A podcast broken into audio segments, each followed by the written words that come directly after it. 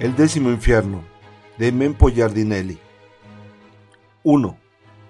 En todo momento supe que lo que hacía era horroroso, pero lo hice. Una vez que me lancé por esa cornisa del infierno, como una bola en el bowling que adquiere velocidad y fuerza a medida que se desliza, no me detuve más. No importaba cuántos pitotes iba a voltear, solo importaba rodar. Un hombre que está por cumplir 50 años y se siente hecho, en el sentido de que ya hizo las cosas que quiso y pudo, y entonces está entre aburrido y desasosegado, no tiene más que dos alternativas. O empieza a disponerse a la vejez, satisfecho por lo que hizo o frustrado por todo lo que no logró, o dispara sus últimos cartuchos y lo hace a todo o nada. Yo decidí esto último, y Gris me hizo la pata, la muy inconsciente. Les diré, Resistencia es una ciudad que mi madre llamaba Peyton Place, por una serie que fue muy famosa en los primeros años de la televisión en blanco y negro. La Caldera del Diablo, no sé si se acuerdan. Bueno, igual que Peyton Place, Resistencia es un pueblo norteamericano, solo que equivocado del lugar en los mapas y rodeado de un cinturón de pobreza impresionante, de esos que los norteamericanos jamás dejan ver. Ahí nunca pasa nada, hasta que un día pasa de todo. El calor nos vuelve locos, y esa es la única explicación a las cosas que pasan, cuando pasan. Yo no sé lo que provoca, pero una noche, porque generalmente todo sucede de noche, enloquecemos. Se te acaba el dinero, o la cerveza, o trataste de ver las mismas boludeces en la tele, y sentís que debes hacer algo, romper algo, tirar todo abajo, gritarle a tu vecino, pegarle a tu mujer, no sé, algo. Yo estaba cansado, pero no era un hombre infeliz. Antes de los cincuenta ya me había divorciado dos veces. Mis hijos estudiaban uno en la Universidad de Buenos Aires y el otro en la Nacional de Córdoba, y yo vivía solo en una casa muy grande, en cuyo piso superior tenía un lindo departamento, una especie de enorme loft. En la planta baja vivía mi madre, ya viejita, al cuidado de una correntina sesentona muy dulce y eficiente que se llamaba Rosa. Las dos eran muy religiosas y vivían sus vidas simple y tranquilamente, tan virtuosas como soporíferas. Yo tenía un buen trabajo, independiente y rentable, que me permitía hacer lo que en una ciudad como Resistencia se califica injundiosamente como un excelente hijo. Todo mi pecado era la relación secreta que mantenía con Gris, casada ella, con mi mejor amigo. No me vengan con moralinas, todo estaba bien y desde hacía cuatro años esa era una relación perfecta. Griselda es una mujer fantástica, no solo porque es bella, sino porque no hay nadie en el mundo con quien pueda divertirse uno tanto. Su inteligencia es rápida y brillante, y a su agudeza le añade la gracia, el ángel de su actitud y una inmensa sabiduría que siempre me desconcierta y fascina. Y todo eso, perdónenme, es una mezcla explosiva. Apasionada y loca en la intimidad, ella también estaba harta de representar el papel de la irreprochable dama burguesa resisticiana. Cuando empezamos a ser amantes, ella ya había dejado de ir al club de Aliquebana. No participaba del patronato de cancerosos y ni siquiera iba más a las reuniones de la cooperadora escolar del Santísima Trinidad. Ya no quería perder el tiempo inventándose actividades, ni pedir más permiso, ni sentir más culpas por nada. Gris lo que quería era divertirse, gozar, vivir el movimiento y ser amada, todo lo que el buenazo de Antonio no le daba. Habíamos empezado casi de casualidad, hacía exactamente cuatro años, pero no les voy a contar cómo empezó todo, no hace falta. Sí, créanme que fue sensacional, excitante y que en toda mi vida yo no había conocido una mujer así, tan fogosa, ni había sentido semejante calentura. Jamás me había entregado una mujer como me entregué a ella, ni había visto que una mujer fuera capaz de tanta entrega, tanta totalidad afectiva, quiero decir. Nos conocimos desde mucho tiempo atrás, por lo menos diez años, y creo que nunca habíamos tenido fantasías mutuas por represión social o por lo que fuera, durante una década fuimos casi asexuados el uno para el otro, hasta que un día, ¡pum! algo estalló, una bomba, y bajo los escombros nos liamos como enredaderas, fundidos como dos metales en un caldero. Griselda tenía unos años menos que yo. Nunca sabía si siete u ocho, porque ella siempre mentía la edad y su gracia para hacerlo era absoluta, incomparable. Desnuda sobre la cama, le encantaba que yo simplemente la mirara, masturbándome lenta y suavemente, mientras ella se movía como una contorsionista, sensual como una diosa, a la vez que me preguntaba, desafiante, si yo sería capaz de cambiarla por dos chicas de veinte. Y después se me lanzaba encima y me recorría el cuerpo con la lengua, deteniéndose en mis partes más sensibles, las costillas, las axilas, la entrepierna, las orejas, y me ordenaba que me quedara quieto y me poseía con una fineza, con una calidad que no sería yo capaz de describir. Se montaba sobre mí y giraba las caderas hacia los lados, en círculos, y le gustaba que yo le acariciara los pechos suavemente, adoraba que yo jugara con sus pezones gordos, de madraza que ha dado la vida, y cerraba los ojos y me pedía que le dijese cosas chanchas, que le insultase, que le dijera suavemente que era la puta más puta de todo el Chaco. Era fantástica. Estaba pendiente de su placer, pero también del mío, y yo miraba su sonrisa de gozo y era como ver a la Yoconda antes de posar, como imaginar a la Virgen María en el momento de amamantar a Jesucristo. Y de pronto me gritaba que le diera mi leche, que se la diera toda, que me secara completamente para ella, y me decía que ella era agua, que era el mar, que viera cómo se derramaba toda, y temblaba, y me exigía que no me silenciara, que le jurara que la amaba y que se lo dijera salivándole la oreja. Y yo así lo hacía porque era cierto, porque la amaba más que nada en el mundo y porque además me encantaba hablar mientras lo hago. Y sabía que Griselda alucinaba de que yo pudiera hacer el amor y hablar tanto al mismo tiempo. No hace falta decir más. Nos amábamos y al cabo de los primeros encuentros, de los tres o cuatro primeros meses, cuando vencimos la culpa, empezamos a enhebrar los lazos más profundos del amor.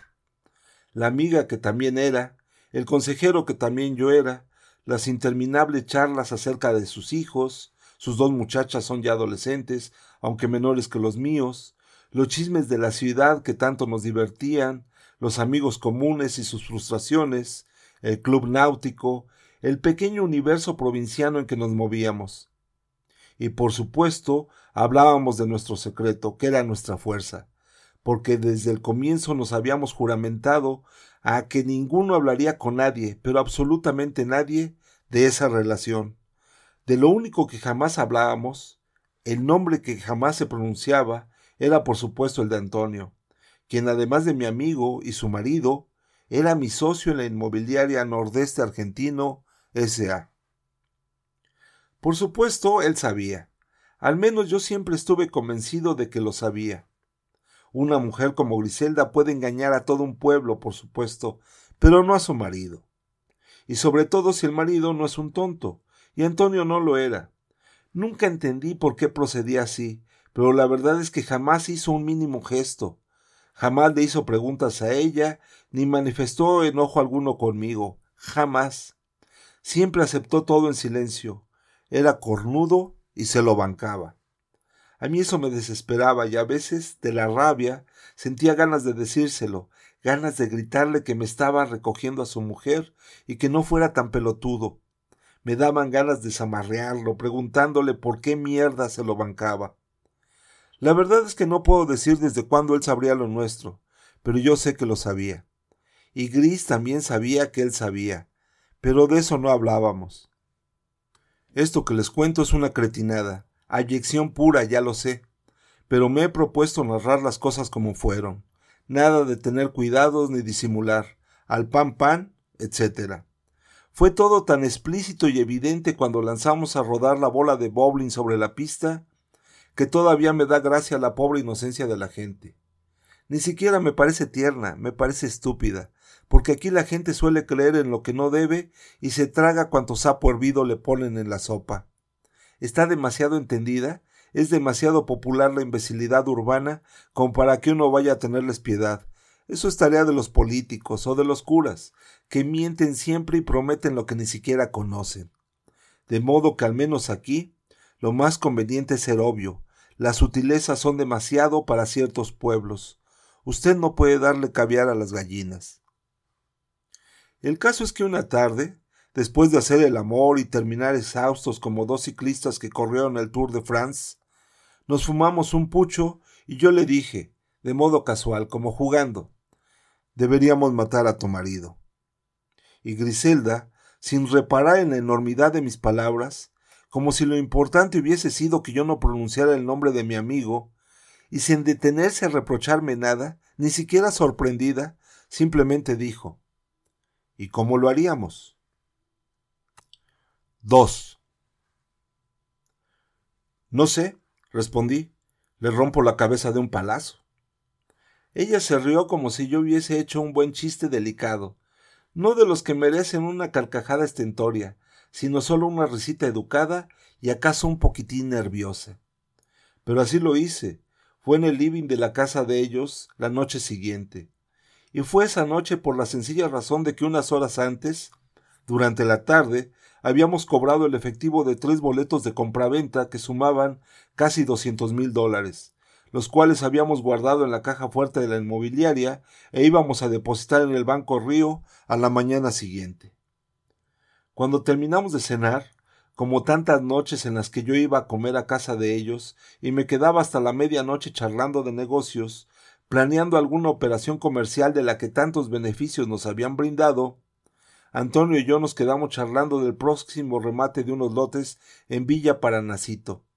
Era un nuevo emprendimiento, que por supuesto no iba a tener todo lo que nosotros íbamos a ofrecer. Las obras de extensión de la luz eléctrica y el agua potable no estaban ni siquiera licitadas. El pavimento tampoco. Había problemas todavía con la asociación de una familia numerosísima. Y en fin, lo único bueno era para nosotros. Quinientos lotes alrededor de un afluente del Paraná, que realmente era precioso un par de meses al año, en primavera, pero el resto del año era un pantano infecto. Nosotros, planeaba Antonio, que para vender era un mago, lo ofreceremos como un futuro paraíso regional, un barrio parque con agua, sol y naturaleza impoluta, la mejor inversión del Mercosur, y se reía él muy canalla, porque se sabía capaz de venderle el obelisco a un porteño. Griselda se levantó a preparar el café, y un minuto más tarde yo interrumpí a Antonio diciéndole que me había olvidado de algo en la cocina y fui tras ella. Por supuesto, Antonio toleraba esas cosas. Debía saber perfectamente que yo solía ir detrás de ella a la cocina y allá nos manoseábamos, pero jamás reaccionaba, jamás hacía nada. Era mi amigo y yo sé bien que no era ningún boludo. Era astuto, inteligente, brillante para los negocios. ¿Por qué carajo callaba entonces? No lo sé ni lo sabré jamás, pero ya dije que eso me volvía loco porque me recordaba a mi madre, tan pelotuda siempre que se bancó toda la vida que mi viejo la engañara y encima la fajara. De niño, con mis hermanas, nos criamos escuchando aquellas palizas y viendo a mi mamá amoratada, herida, pero sobre todo en silencio. Me volvía loco, el silencio, ese no decir nada, esa aceptación mansa. Odio el silencio, me mata, me desespera. No entiendo por qué callan y se refugian en esa especie de sufrimiento sordo. Creo que no los banco porque de hecho los silenciosos tienen como un arma secreta, poderosa, no sé, me joden los que callan. Detesto a los estoicos, los modositos, los correctos de mierda. Yo hubiera querido que mamá fuera menos resignada y resistiera, que protestara, que dijera algo o le encajara un palazo en la cabeza a mi viejo. Pero nada. A mí me mataba la impotencia de mamá, pero también con el tiempo me desesperó la mía propia, porque yo pensé muchas veces matar a mi viejo, y creo que no lo hice porque se murió antes. Paradójicamente, lo salvó aquel infarto masivo. Si no fuera su propio corazón de mierda, lo hubiese matado yo. Cuando entré a la cocina, Griselda estaba muy nerviosa, desencajada. Yo ya le había dicho por teléfono que la cosa sería esa noche, y ella había escuchado la conversación sobre el dinero que estaba en la caja fuerte de la inmobiliaria. Con un movimiento de cabeza, me pidió que no lo hiciéramos, y murmuró por lo bajo que era una locura, que por favor, que no, Pero yo me fui derecho a la pala del jardinero que siempre estaba junto a la puerta trasera de la cocina. Era de acero templado y todavía tenía un poco de tierra reseca en el filo. La agarré y vi que Griselda se apoyaba contra la cocina y me miraba. Simplemente me miraba con sus preciosos ojos grises, que de pronto me parecieron vacíos. Sopesé la pala en el aire y volví al comedor, y de atrás la descargué con todas mis fuerzas contra la nuca de Antonio. Así, sin vueltas, le rompí la cabeza de un palazo. O eso creí porque Antonio cayó al suelo, desplomándose como un pato perdigonado, pero yo enseguida advertí que respiraba aunque le empezó a salir sangre por la nariz y por la boca, un hilito oscuro, que se veía pegajoso y desagradable. Antonio respiraba. Yo no sé si ustedes alguna vez han matado a alguien. No es fácil. O quizá lo que ocurre es que la vida es un impulso más fuerte que lo que solemos pensar. O es que hay vidas que son increíblemente frágiles. Habrán visto ustedes esas muertes que llamamos idiotas. El chico que iba en bicicleta, se cae y muere de un golpe suave y tonto, o el único que en un accidente carretero muere porque se le abrió la puerta mientras todos los demás resultaron ilesos. En fin, hay esas vidas frágiles, esas vidas como de mariposas, como de insectos que uno aplasta de un manotazo, ni siquiera demasiado fuerte. Pero hay otras vidas que son durísimas, vidas que parecen de acero, corazones que no cesan de respirar, ni aunque le saltes encima con borceguíes de gurka. Bueno, el hijo de puta de Antonio era de los duros. Y callaba, por supuesto. También cuando lo estaban matando callaba. Pero era duro, aguantaba. Cuando me di cuenta de que seguía vivo, pensé por un segundo que Griselda se iría a poner histérica. Alcé la vista como para tranquilizarla, pero me encontré con sus fríos ojos grises que miraban la escena como encandilados. Dios mío, está vivo, dijo un par de veces. Alcánzame un cuchillo, el más grande que tengas en la cocina. Ella fue a buscarlo y yo me quedé mirando ese cuerpo vencido. Debía estar cerebralmente muerto, pensé, pero era un cuerpo sano y por eso respiraba. Traté de imaginar dónde le clavaría el cuchillo. No quería chocar con ningún hueso, ni tenía interés en hacer una carnicería y acabar manchado. Me daba asco la sangre. Sentí repulsión y urgencia. Decidí que le cortaría el cuello de un machetazo. Griselda me tocó en el hombro y me extendió una enorme faca brasileña, un tramontina descomunal que yo no recordaba haber visto jamás en esa cocina. Era perfecto. Así que me di mi puntería bajando y luego alzando un par de veces el cuchillazo sobre el cuello de Antonio. Y sin pensarlo demasiado, a la tercera o cuarta alzada lo descargué violentamente, de filo. Fue un horror, el tipo dio como un brinco, como si todos los actos reflejos de su vida se hubiesen reservado para ese final. Y aunque le destrocé la tráquea y le abrí un tajo de medio a medio, que casi le separó la cabeza del torso, no se murió del golpe. Yo no sé ni cómo respiraba el hijo de puta, pero estaba vivo. Y había sangre por todos lados. Yo la sentía incluso en mis mejillas, y era una cosa caliente y espesa, como crema de afeitar de barbería. Me puse de pie y vi que se moría lentamente. Se desangraba sobre la alfombra. Tenía la cabeza ladeada como una estatua rota en una posición imposible, absurda. Impresionante, dijo Griselda. Nos miramos, asombrados como si estuviésemos asomándonos por primera vez al espectáculo del mundo. Ella tenía la boca muy abierta y respiraba agitadamente, como cuando estaba muy excitada y caliente. ¿Y ahora qué hacemos? Seguir el tren, murmuré. Se supone que tenemos que huir. Por favor, asegúrate que esté muerto, gimió ella. Por favor. Lo está, dije yo, como el último pollo que comiste. Pero ahora rajemos, que esto recién empieza. Bueno, dijo reponiéndose y con la voz recuperada, como si todo hubiese cambiado de repente. Entonces anda a limpiarte, enseguida voy yo. Obedecí mansamente y me puse de pie. Me dolía el brazo derecho, evidentemente resentido por los dos golpazos que había descargado. Me dirigí hacia el fondo del pasillo, donde estaba el dormitorio matrimonial. Pensaba darme una ducha y me dije que iba a ser inevitable usar las ropas del muerto. No iba a ser la primera vez.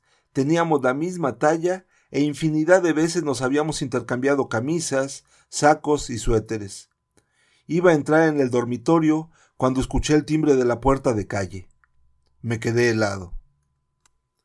3. Griselda me hizo un gesto desde la sala para que me quedara quieto y en silencio, y fue a abrir la puerta. Me sorprendió que ni siquiera preguntó quién era, y cuando yo le chisté como para que lo hiciera antes de abrir, ella ya se enfrentaba a una mujer gorda, de batón de dormir y la cabeza llena de ruleros envueltos en un pañuelo.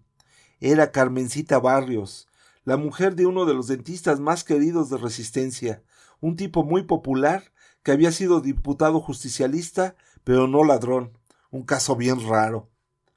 Escuché que decía que le había parecido oír un ruido extraño. En fin, no quería ser una entrometida, pero si Griselda necesitaba algo, en fin. Y si no, mejor se iba porque ya era bastante tarde. Y mientras decía todo eso, no dejaba de cabecear, como para ver a espaldas de Griselda, y por supuesto vio. La muy imbécil me vio asomado al dormitorio de los Antonuti, y deben haberle impresionado las manchas de sangre de mi camisa, porque dijo Oh, señor Romero, ¿está lastimado? Y con esas palabras, la muy imbécil selló su sentencia de muerte. Griselda no obstruyó su avance y la dejó pasar. El cuadro que la mujer vio en el piso del comedor evidentemente fue demasiado para ella. Primero, y sin entender, empezó a reírse ridículamente, creyendo quizá que se trataba de una broma, una reza de nervios, jaja, como si a los Antonuti y sus amigos les encantara jugar a asesinarse y a mancharse las ropas y las alfombras con jugo de tomates, jaja pero enseguida empezó a entender que no era una broma y se quedó paralizada, y con la boca abierta, muy abierta, como preparando un alarido en la medida en la que se le caía el mentón sobre la enorme papada y juntaba aire para soltarlo.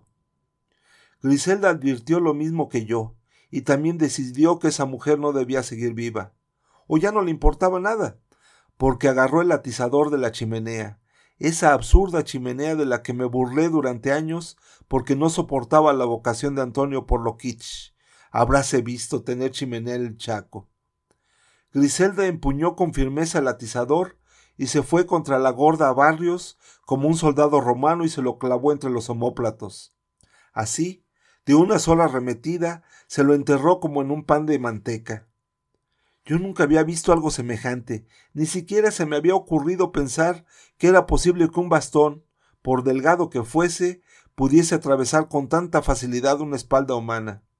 Esta vez vi que era posible, y vi también que la fuerza de Griselda era tremenda, y su capacidad asesina tan salvaje como la mía. Bravo, socia, fue todo lo que me salió, con una voz que no me pareció que fuese la mía como si hubiera sido otro el que hablaba.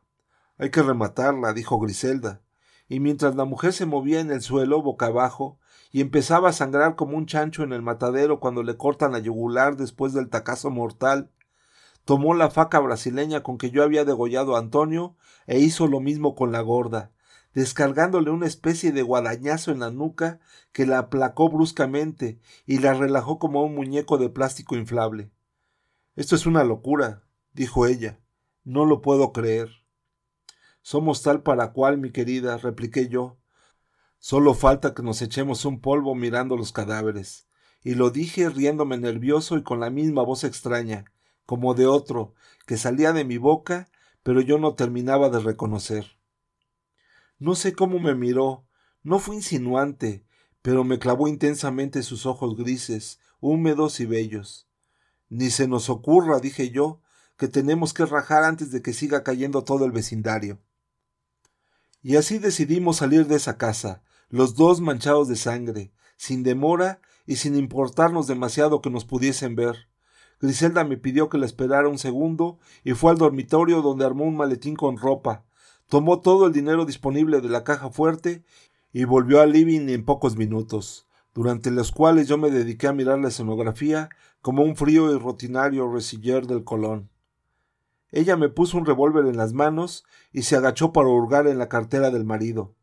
Quizá lo necesitemos. Espero que sepas usarlo, me dijo mientras contaba el dinero y lo metí en su cartera. Junté en total como dos mil mangos. ¿Sabes tirar o no sabes? Desde el servicio militar que no disparo, pero puedo diferenciar cuándo un arma está cargada y cuándo no, y esta tiene el tambor lleno y además silenciador. Creo que es un Colt 38, dijo ella. Un tara de Antonio, nunca supe para qué mierda lo compró, pero mira qué ironía. ¿Cuál es la ironía? Que lo vas a usar vos, que lo mataste a él de un palazo. Y se rió nuevamente con una risa seca y desagradable que yo le desconocía hasta esa noche. Bueno, vamos, dale. Y en ese momento, cuando nos dirigíamos a la puerta, volvió a sonar el timbre y yo me quedé congelado una vez más como en una película detenida, y no pude sino largarme a reír. Solté una carcajada franca de lo más divertida. Una locura, ya te dije, comentó Griselda, y se rió también. Esta vez fui yo mismo a abrir la puerta, y lo hice como estaba, sonriendo con todos los dientes, con la camisa toda sucia de sangre y el saco en la mano y el treinta y ocho debajo del saco. Afuera estaba uno de los muchachos de la pizzería El Caturro. Había estacionado la moto junto al portoncito de entrada y buscaba un número, otro número. Este es el. alcanzó a decir antes de congelarse él también viéndome todo ensangrentado y no sé qué más habrá visto detrás de mí y de Griselda. Qué lástima, pibe, le dije yo, de veras apenado y lamentando esa muerte inútil, quizás la muerte más tonta e inútil del mundo y apreté el gatillo y le deserrajé un balazo que le dio en medio del pecho. El chico me miró primero con sorpresa, con una ridícula sonrisa de incredulidad, y enseguida dio un paso hacia atrás, una cosa muy rara, como si el tiro hubiese tenido un efecto retardado. Dio una vuelta sobre sí mismo como un muñeco de lata al que se le suelta la cuerda de golpe y cayó de espaldas, y se quedó tendido, ahí, con los ojos abiertos, como buscando una explicación imposible en la oscuridad del cielo. Metámoslo adentro que no se oyó nada, dijo Griselda agachándose y tomando al chico de una pierna para arrastrarlo hacia la casa.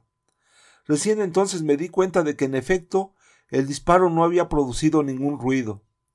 Metimos al chico dentro de la casa y sin saber con claridad lo que hacía, medio mecánicamente, yo agarré la moto y la entré también, pasando por sobre el cadáver del pibe y la dejé caer en el pasillo que daba al living. Griselda apagó las luces y mientras cerraba la puerta con llave, yo subí a mi coche y lo puse en marcha. Cuando ella me alcanzó me informó que también había traído algunas joyas y el pasaporte, por si acaso. A mí, la verdad, en ese momento no me importaba nada. La sensación que tenía era de una excitación imparable, como si mi adrenalina hubiese alcanzado picos de tensión que habían roto el medidor y ahora no podía bajar. No les he dicho todavía que soy hipertenso desde los cuarenta años, y que en ocasiones como esa seguramente el pico de presión es tan alto que me duele muchísimo la cabeza. Siento un mareo y un zumbido insoportables, y extrañamente se me para la pija. No sé, es chistoso porque no me siento nada bien en esas circunstancias, pero se me para, y se me queda dura como un bat de béisbol. Una vez leí que eso se llama algo así como priapismo y suele ser muy doloroso. Bueno, pero a mí no me duele. ¿O será que solo pienso en la presión alta y en el miedo que siento, esa especie de vértigo mortal que produce la hipertensión? Bueno, no me importaba nada en ese momento.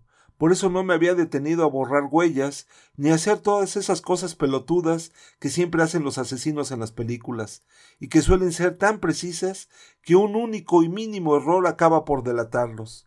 No, a mí me importaba un carajo todo eso, y hasta me gustaba que nadie tuviese dudas de quién había empezado ese circo romano.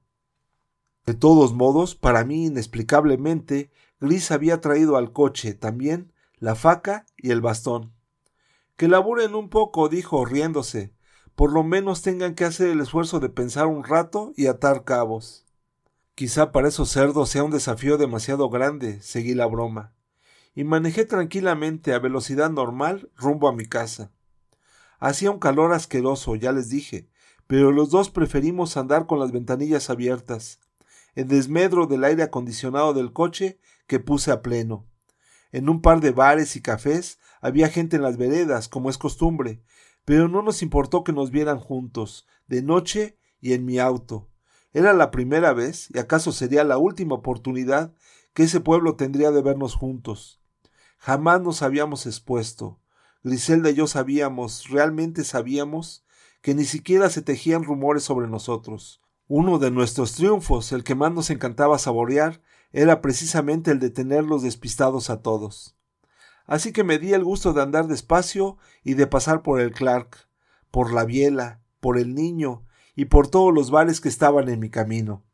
Que nos vieran juntos, la Griselda Altonuti con el Alfredo Romero, juntos, en el coche de él, como a la medianoche de un martes, que hablaran, que se mordieran la lengua y se envenenaran. 4. Estacioné en la puerta de mi casa. Le pedí a Gris que me esperara en el coche y entré. Les diré algo de mi casa, porque es uno de mis orgullos.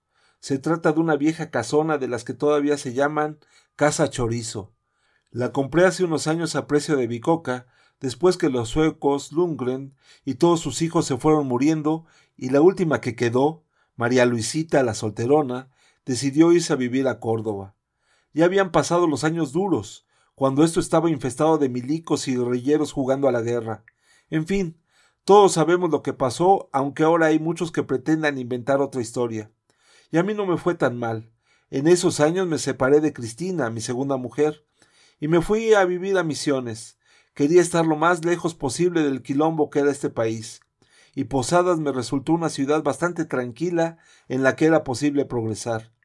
Ahí estuve durante siete años y empecé con los negocios inmobiliarios. Después de una vez que Antonio fue a visitarme, de paso para las cataratas con Griselda y las nenas, que entonces eran chiquitas, decidimos asociarnos. Todavía hoy tenemos una sucursal allá. Por supuesto, entre los primeros buenos negocios que hicimos estuvieron la compra de su casa y de la mía, Así que cuando María Luisita nos pidió que nos ocupáramos de la venta de la vieja mansión Lundgren, yo vi de inmediato la oportunidad. El precio que le aconsejé pedir fue el de plaza, pero le dije que el mercado se estaba deprimiendo justo en ese momento y el futuro inmobiliario era sombrío. En todo caso, si quería, yo podía pagarle en efectivo y en el acto el setenta por ciento, con lo cual ella podía mudarse tranquila y luego yo vería qué hacer asumiendo los riesgos.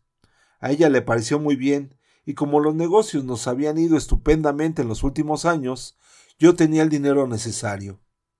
Manejé la escritura como me convenía, como siempre es posible hacerlo con el sordo Reimundes, el viejo escribano dueño de medio resistencia, que más que notario, puede y debería ser considerado como el zorro mayor de todo el Chaco y sus alrededores. Simplemente yo había hecho la oferta justa en el momento oportuno. Bueno, es una casa preciosa, de principios de siglo, la cual restauré casi completamente y a la que le puse aire acondicionado y todos los detalles que se dicen de confort, con un gran jacuzzi en el patio junto a la parrilla y una larga terraza arriba, donde hice construir el enorme loft que es a la vez mi dormitorio, estudio privado y sala de estar y de televisión. Como ya les he dicho, en la planta baja hice todas las adaptaciones necesarias para que mi vieja viva a sus anchas, y en una casona amplia, modernizada y cómoda, con una cocina fantástica y un living grandísimo en dos niveles, un lugar como ella siempre soñó y nunca tuvo en su vida. Sí, estoy muy orgulloso de mi casa y no me importa que se note demasiado. Bueno, cuando entré saludé con un beso a mamá, que se sorprendió a ver mi camisa toda manchada de sangre. La tranquilicé diciéndole que no era nada grave, solo me había caído en la vereda y las manchas eran puro aspaviento, nada importante. Después mantuvimos la típica charla inocente y dulce de cada noche, un brevísimo informe de lo que habíamos hecho y de cómo ella se sentía, seguido de un breve y amoroso interrogatorio de cómo estaba yo y cómo iban los negocios, y esas cosas triviales, pero que para ella eran verdaderamente fundamentales. A veces incluso me preguntaba por Antoñito, como le decía al marido de Griselda, y por ella misma, desde luego, tan linda pareja, solía decir, y con dos nenas preciosas, una familia ejemplar. Cuando subí a mi departamento, me estaba haciendo un montón de recomendaciones acerca de mi supuesta caída y me rogaba que le prometiera que iría a ver a un médico mañana mismo. Arriba busqué velozmente un par de miles de dólares que siempre guardo entre las páginas de un viejo Larousse ilustrado. También revisé en un pantalón y en otro saco y en una cartera vieja en la que siempre solía tener algunos pesos por si acaso. Junté todo el dinero disponible y lo puse dentro de un sobre, en cuyo interior escribí las palabras efectivo para mamá, y lo coloqué sobre mi mesa de luz. Después tiré sobre la cama mis documentos, los anteojos oscuros y las tres chequeras, aunque era improbable que pudiese ir al banco al día siguiente. Quizá Podría retirar dinero de todas mis tarjetas, pero no debía hacerme grandes ilusiones al respecto. En cuanto se descubriese todo el quilombo, ninguna autoridad bancaria me soltaría un mango ni nadie pagaría un centavo por mis cheques. También tomé el pasaporte por si acaso, y decidí que lo mejor sería sacar la mayor cantidad de dinero en efectivo esa misma noche, en varios cajeros automáticos. Luego pasé al baño, me di un duchazo rápido, me afeité velozmente y casi en seco, y me puse ropa limpia. Junté la ropa ensangrentada e hice un fajo como para llevármela conmigo. Pero entonces dudé por un segundo y no supe si convenía llevarla o no. Era una cuestión ética referida a lo único que me importaba en el mundo, mi madre. Si yo me llevaba las ropas acusatorias, ella siempre tendría dudas acerca de mi responsabilidad en los asesinatos.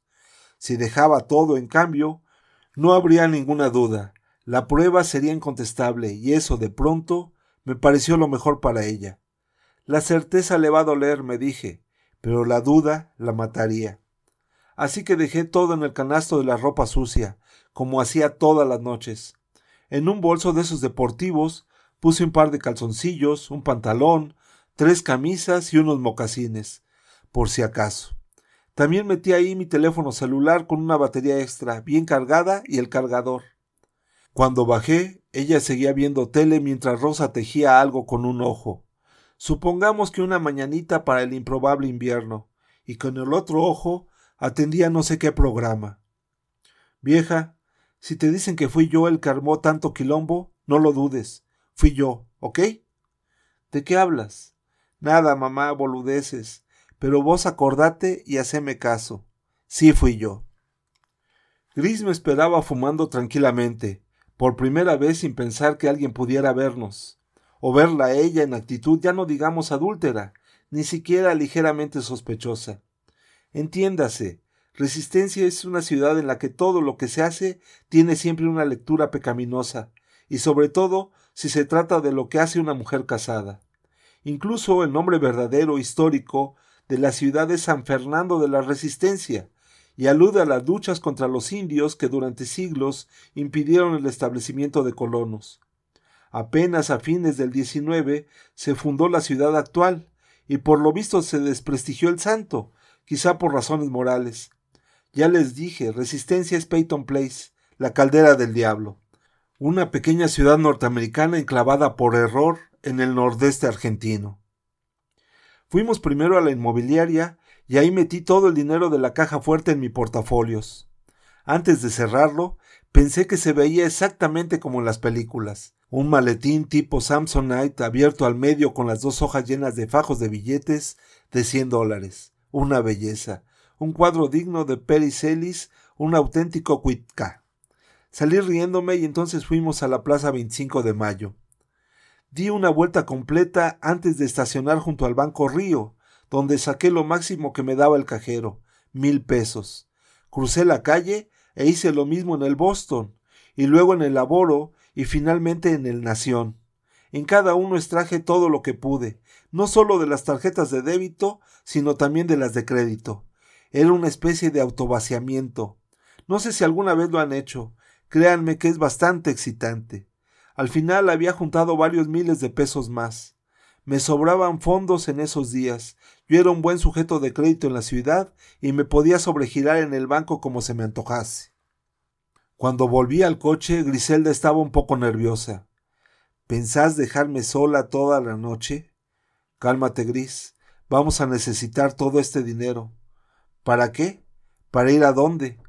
No lo sé, pero guita vamos a necesitar seguro. Cuando se tiene plata, siempre se sabe qué hacer y a dónde ir, así que no jodas. Arranqué violentamente porque de pronto me sentí un poco fastidiado y casi choqué con un coche rojo que justo en ese momento pasaba por delante.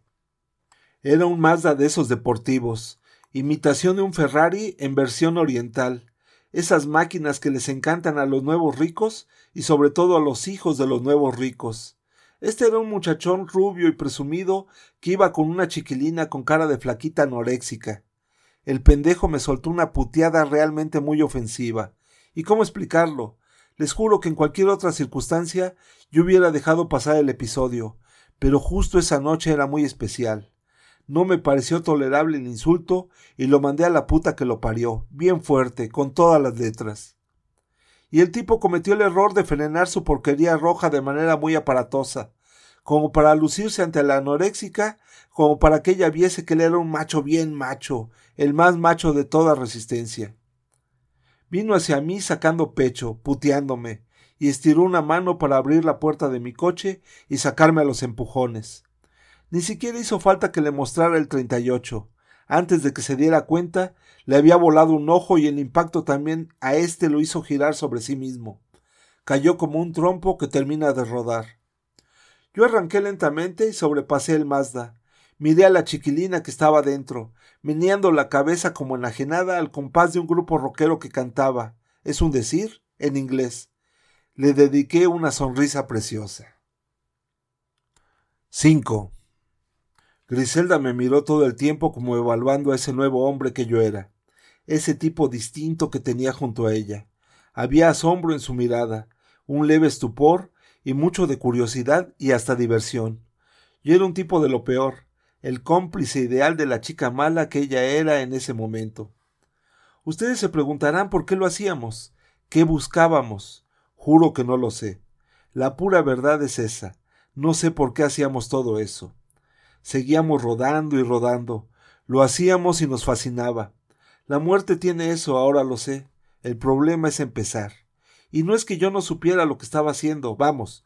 Yo sabía perfectamente lo que hacía.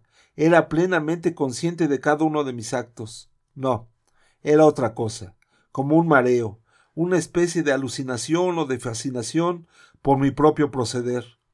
Yo iba viendo velozmente las cosas que yo mismo era capaz de hacer, era como ver una película a doble marcha, como los viejos filmes de Carlitos Chaplin que pasaban los cuadros por segundo y entonces creaban la ilusión de una mayor velocidad.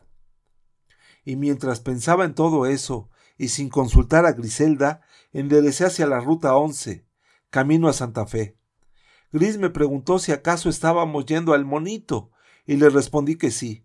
El Monito es uno de los moteles más tradicionales de las afueras de Resistencia junto con el Cadena de Oro y el OK, han recibido el semen y escuchado los aullidos de placer de varias generaciones de chaqueños y chaqueñas. Nosotros habíamos ido algunas veces, desde luego, aunque como es lógico, y por obvias razones de discreción, preferíamos encontrarnos en un departamento que yo tenía alquilado en pleno centro, sobre la avenida Alberdi.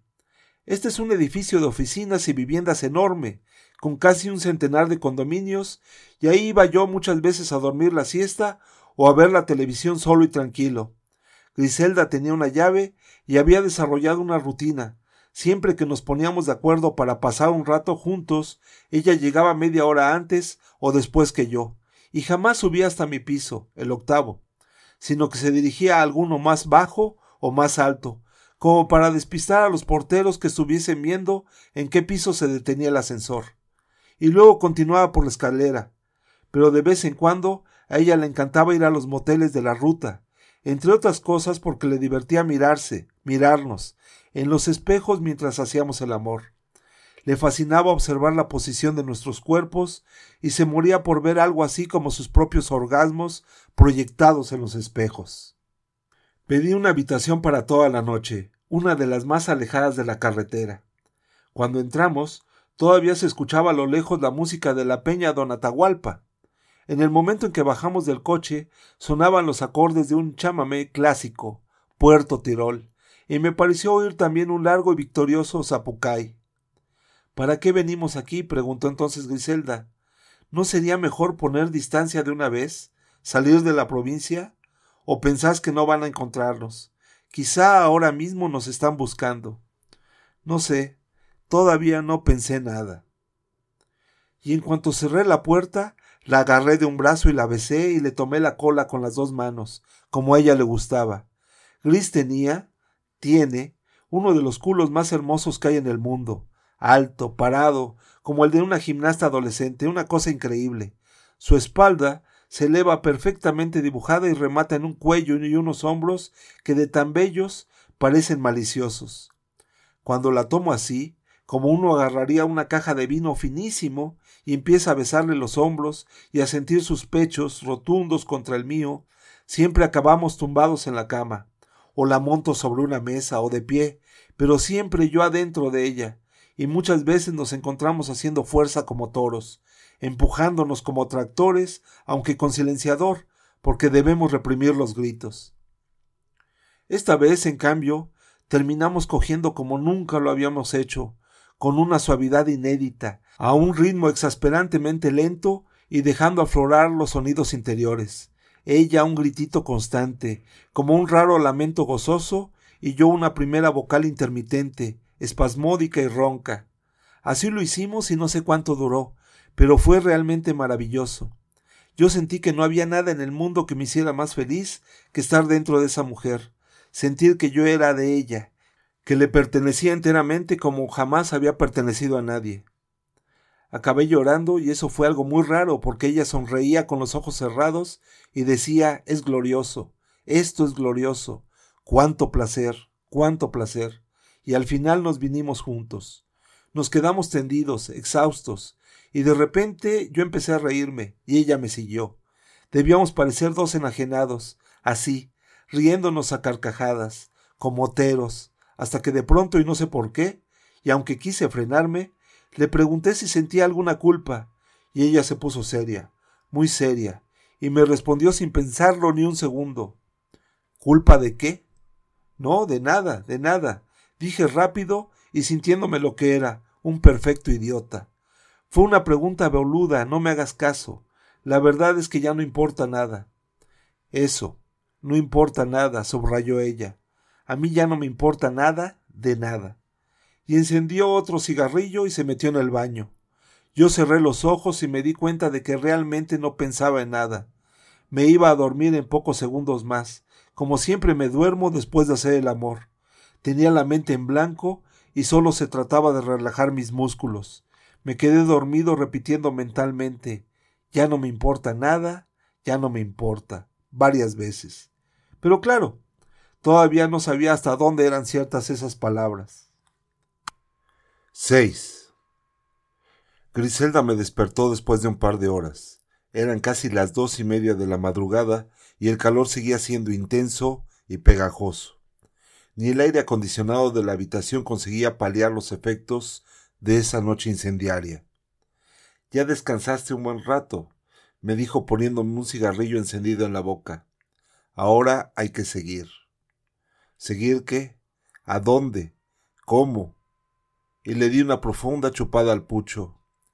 Preguntas para un filósofo, dijo ella. ¿Quiénes somos? ¿De dónde venimos? ¿A dónde vamos?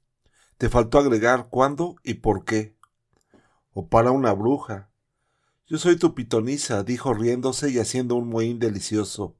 Nunca lo olvides. Tu hechicera se llama Griselda. Me di un baño rápido mientras ella, que se había duchado previamente, acababa de vestirse. Se puso un vestido amarillo floreado, de falda corta y acampanada, y muy escotado arriba.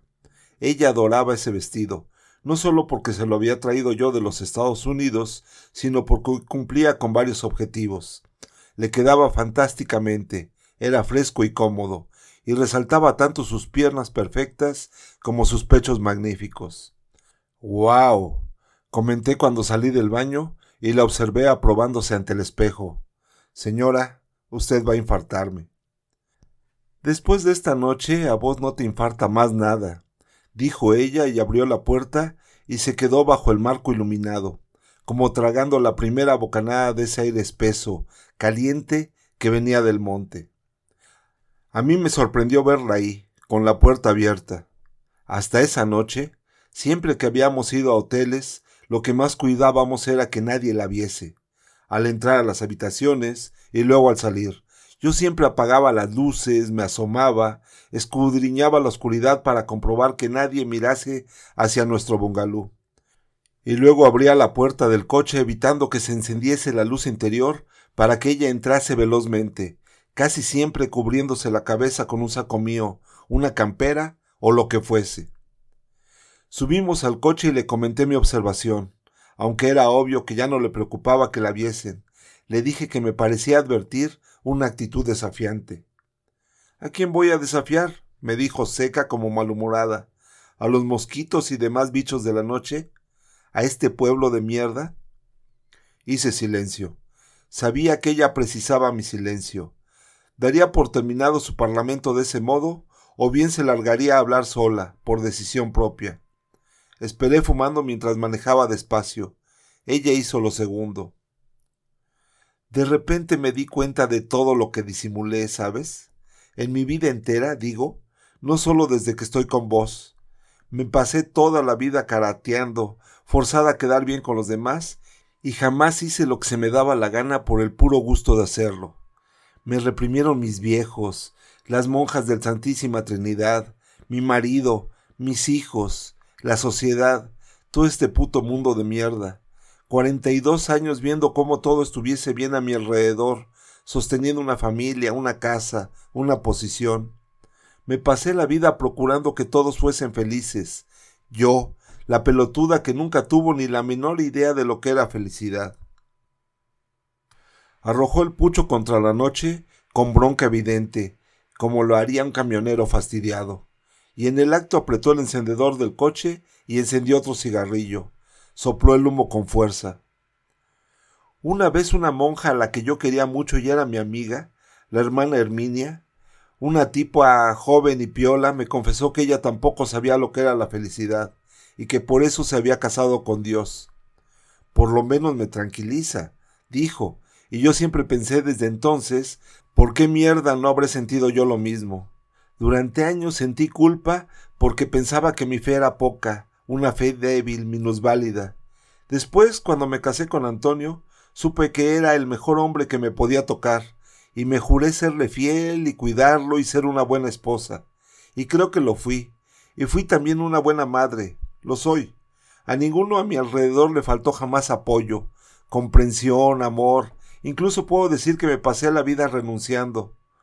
Pero ahora mis hijas están en Rosario, y yo sé que están bien, y mis viejos ya no están. Cuidé de ellos hasta el final como una buena hija. Todavía visito a mi hermana en San Luis todos los veranos, o viene ella con su familia. Jamás le dije a Antonio que no lo acompañaba a donde quisiera. Fui a donde él quiso, hice siempre lo correcto. Eso, ¿ves? Integré comisiones, fui a misa, atendí cooperadoras, soy miembro del Consejo del Colegio de la Santísima Trinidad, ayudo con bonos a la descalcese carmelitana, Siempre fui la esposa modelo de mi marido, la madre ejemplar de mis hijas, la hija irreprochable de mis padres, la intachable señora de la pequeña sociedad provinciana en que vivo, la que no se permitió jamás transgresiones salvo a una que otra tontería, como llegar media hora tarde a casa y pidiendo disculpas, y cuyo único pecado secreto empezó cuando apareciste vos. La primera vez, no sé, ahora creo que yo era terreno abonado, no es que te quite mérito, entiéndeme, pero yo estaba a punto de caramelo. Si no eras vos, iba a ser otro, Alfredo. Claro que me alegro de que haya sido vos. Te amo, te amé enseguida. Supiste ser mi hombre, hacerte imprescindible en los terrenos más íntimos. Me cogiste como nadie. Me enseñaste a gozar como una perra o una chancha, no sé, el animal que quieras, cuya hembra sea más gozadora. Y sobre todo, y sin quererlo, me enseñaste que había otro camino, el de la transgresión, pero no por transgredir no más. O quizá al principio sí. Un poco fue el deslumbramiento. Vos sabes, he cumplido prematuramente con todas las obligaciones que me impuso la vida o RAE impusieron los demás. Pero soy joven todavía y ahora quiero otras cosas. Es tiempo de ocuparme de mí misma y de lo que se me antoja, y me siento linda, me sé apetecible, Puedo ver cuánto gusto todavía y me quiero divertir y quiero hacer un millón de cosas que dejé de hacer, que no me atreví, que me frustré sola o que me frustraron. Me harté de prohibiciones, de cancelaciones, de pedir permisos, de ser correcta. Me duele todo eso, me resulta insoportable. Por eso, después del deslumbramiento me fui dando cuenta de que todo era mucho más profundo, y vi que el otro camino es otro y simplemente eso, otro camino, otra cosa, algo diferente que una también puede querer. Tiene derecho a desear y a conseguir porque son cosas que una mujer como yo, tan reprimida y tan correcta, siempre ha querido y siempre quiere, siempre, ¿sabes? Me pareció que estaba llorando. Por si acaso, y como no tenía idea de hacia dónde rumbear, yo llevaba el coche a baja velocidad. Me metí en el camino al aeropuerto, nada más que por dar un rodeo y no entrar a la ciudad. Por un momento pensé que la policía podría ya estar detrás de nosotros. También me pregunté cuánto tardarían en encontrar los cadáveres, y si acaso algún familiar de la gorda Barrios no habría ido a ver ya por qué se demoraba pero me respondí que no me importaba nada. Y era verdad, todo lo que no fuera lo que decía Griselda en ese preciso momento, me importaba un comino. Ella se pasó un Kleenex bajo la nariz, aspiró sus mocos y siguió hablando. Estoy enojada. Alfredo, estoy furiosa. No puedo entender cómo y por qué fui siempre tan pelotuda. Estoy resentida y no me importa nada de nada. Siento que esta noche soy capaz de cualquier cosa, ¿sabes? Además de pitoniza y puta, me siento una arpía, un basilisco. Gris, lamento interrumpirte, dije yo de pronto cuando vi las luces de un patrullero en el cruce de soberanía con la ruta once. Pero mira eso. Miro, dijo ella, pero no se te ocurra parar. 7. El patrullero nos hizo una seña con las luces y aunque Griselda protestó, yo preferí parar. La dejé en el coche y me bajé. Lo había decidido en el acto, cuando vi que eran dos los canas que iban a bordo. Podría con ellos perfectamente, más aún, les tenía ganas, por corruptos y por ineptos. Odio a la policía y siempre deseé tener un tanque o un carro de asalto blindado para pisotearles los patrulleros una especie de batimóvil invencible para hacerlos bolsa. Y no es que yo sea un anarquista de esos que piensan que hay que destruir toda autoridad. Ojo, no es eso.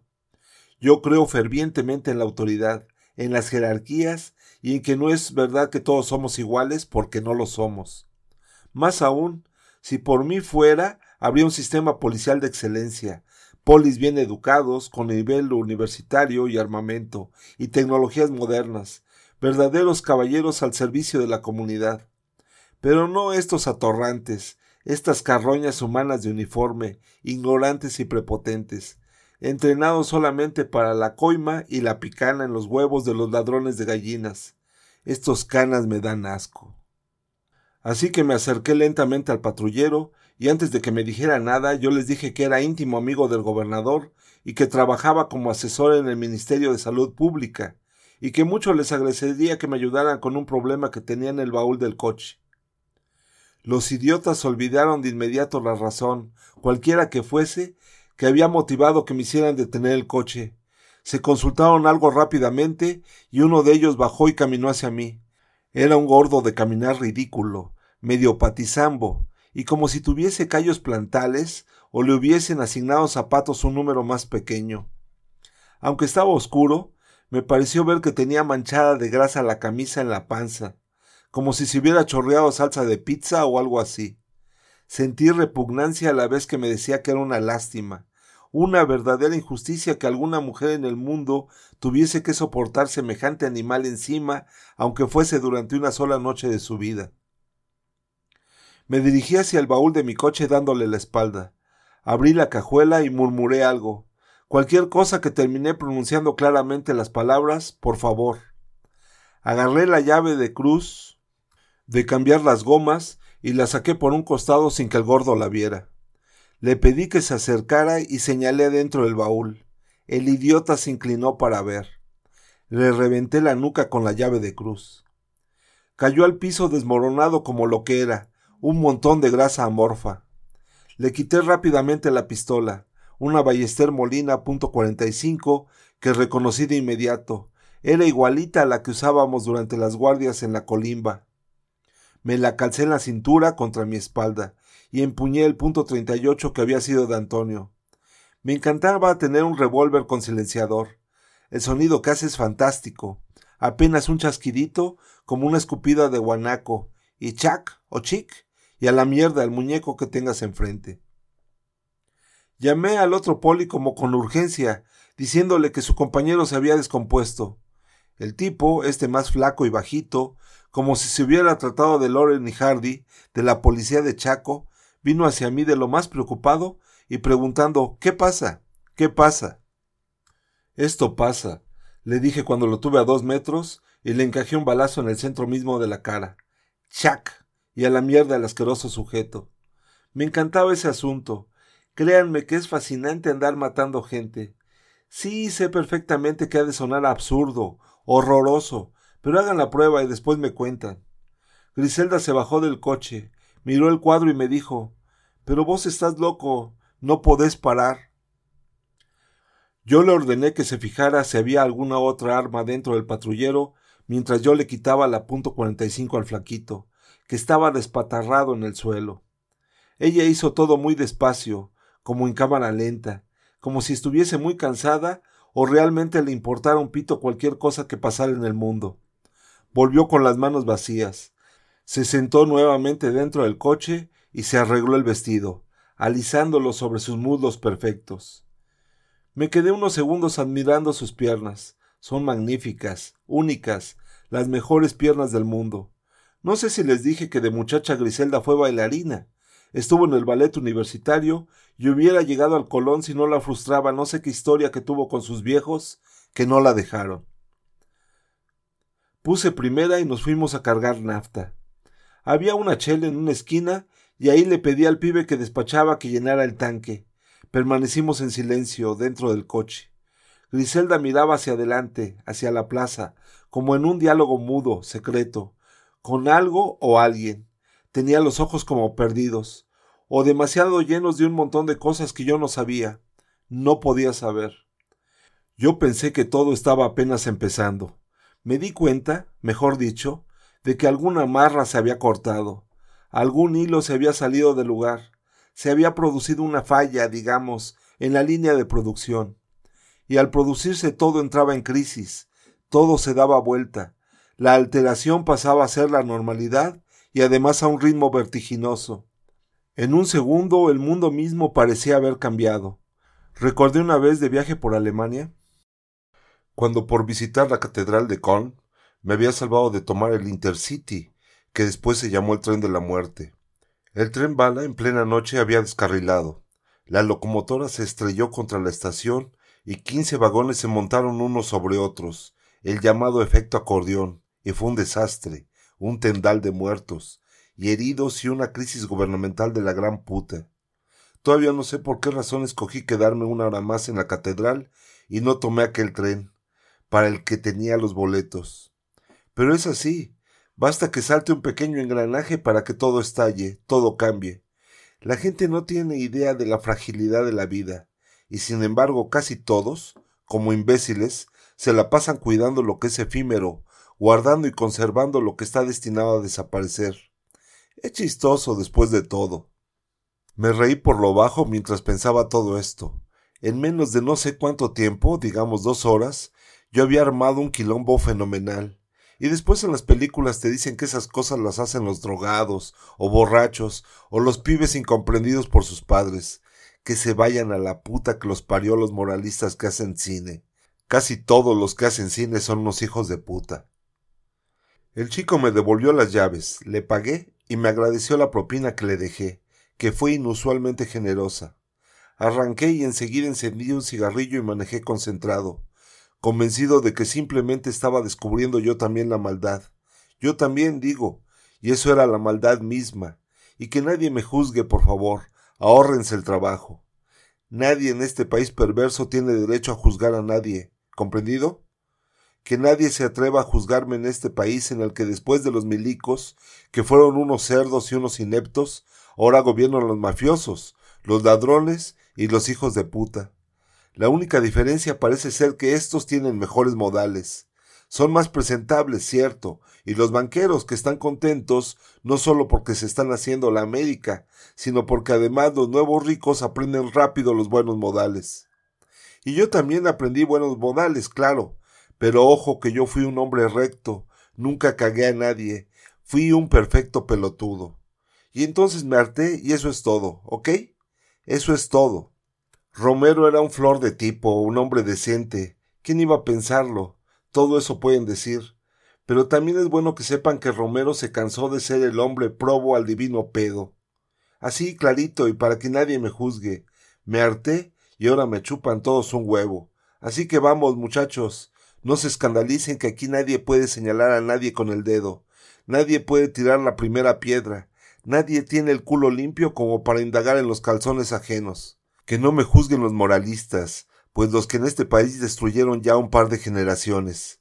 Ya no hay esperanza con ellos, ya no. Este país no tiene remedio con estos tipos. Desde que nos gobiernan narcotraficantes y la gente empieza a sentir nostalgia de los dictadores, queda claro que solo el rigor es destino para este pueblo. Los blandos nos pisotearon los valores, así que no me vengan ahora con valores. ¿Cuáles valores? ¿De quién? ¿Y por qué tengo que ser yo quien los respete? Y tampoco me vengan con la generación de los chicos. No creo que la de mis hijos sea mejor. No necesariamente ni hay pruebas a la vista.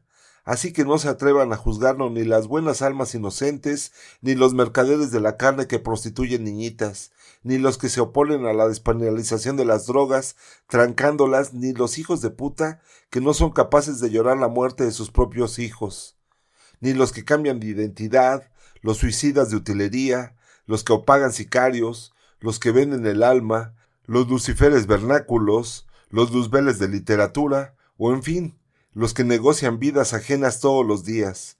No me juzguen, carajo, que habría que inventar un décimo infierno para todos ellos, para esos tipos que pontifican y mienten, para los hipócritas y los cínicos de que ya está rebasando este país, para los violentos que predican la paz, para los que beneficien a cualquiera que les paga y para los que son beneficiados por cualquier charlatán. Un décimo infierno también para los cobardes, los que academizan, los que escriben a sueldo, los que clausuran polémicas y pensamiento, los sinceros de opereta, los transgresores de televisión, los televidentes adictos, los correctos de cartón, los que aplauden sobre la mesa y después se tocan los huevos por debajo, los que sonríen ante los poderosos, los genuflexos profesionales, los que son funcionarios porque saben caer parados, los que siempre quedan bien y se las ingenian para tener un lugarcito donde calienta el sol, los que murmuran por lo bajo y los bien educaditos. Ya no hay esperanzas, este es un país de borregos y desesperados. No sé si queda claro, me importa un cuerno si les parezco resentido, psicópata o la mar en coche. Me importa una poronga lo que piensen y quieran. Lo que digo es que yo no admito ni permito que nadie me juzgue ni evalúe todo lo que hice. Lo que hicimos a partir de aquel momento en que empezó esta historia, cuando con Gris decidimos matar a su marido. Un poco de respeto, señores, un poco de silencio por tanta tragedia acumulada, un poquitín de discreción, vaya. Y así, pensando, salimos de la ciudad y emboqué el puente que va a Corrientes. Pensé que lo hacía solo para tirar la faca y el atizador en el Paraná, desde lo más alto, es decir, desde unos cien metros.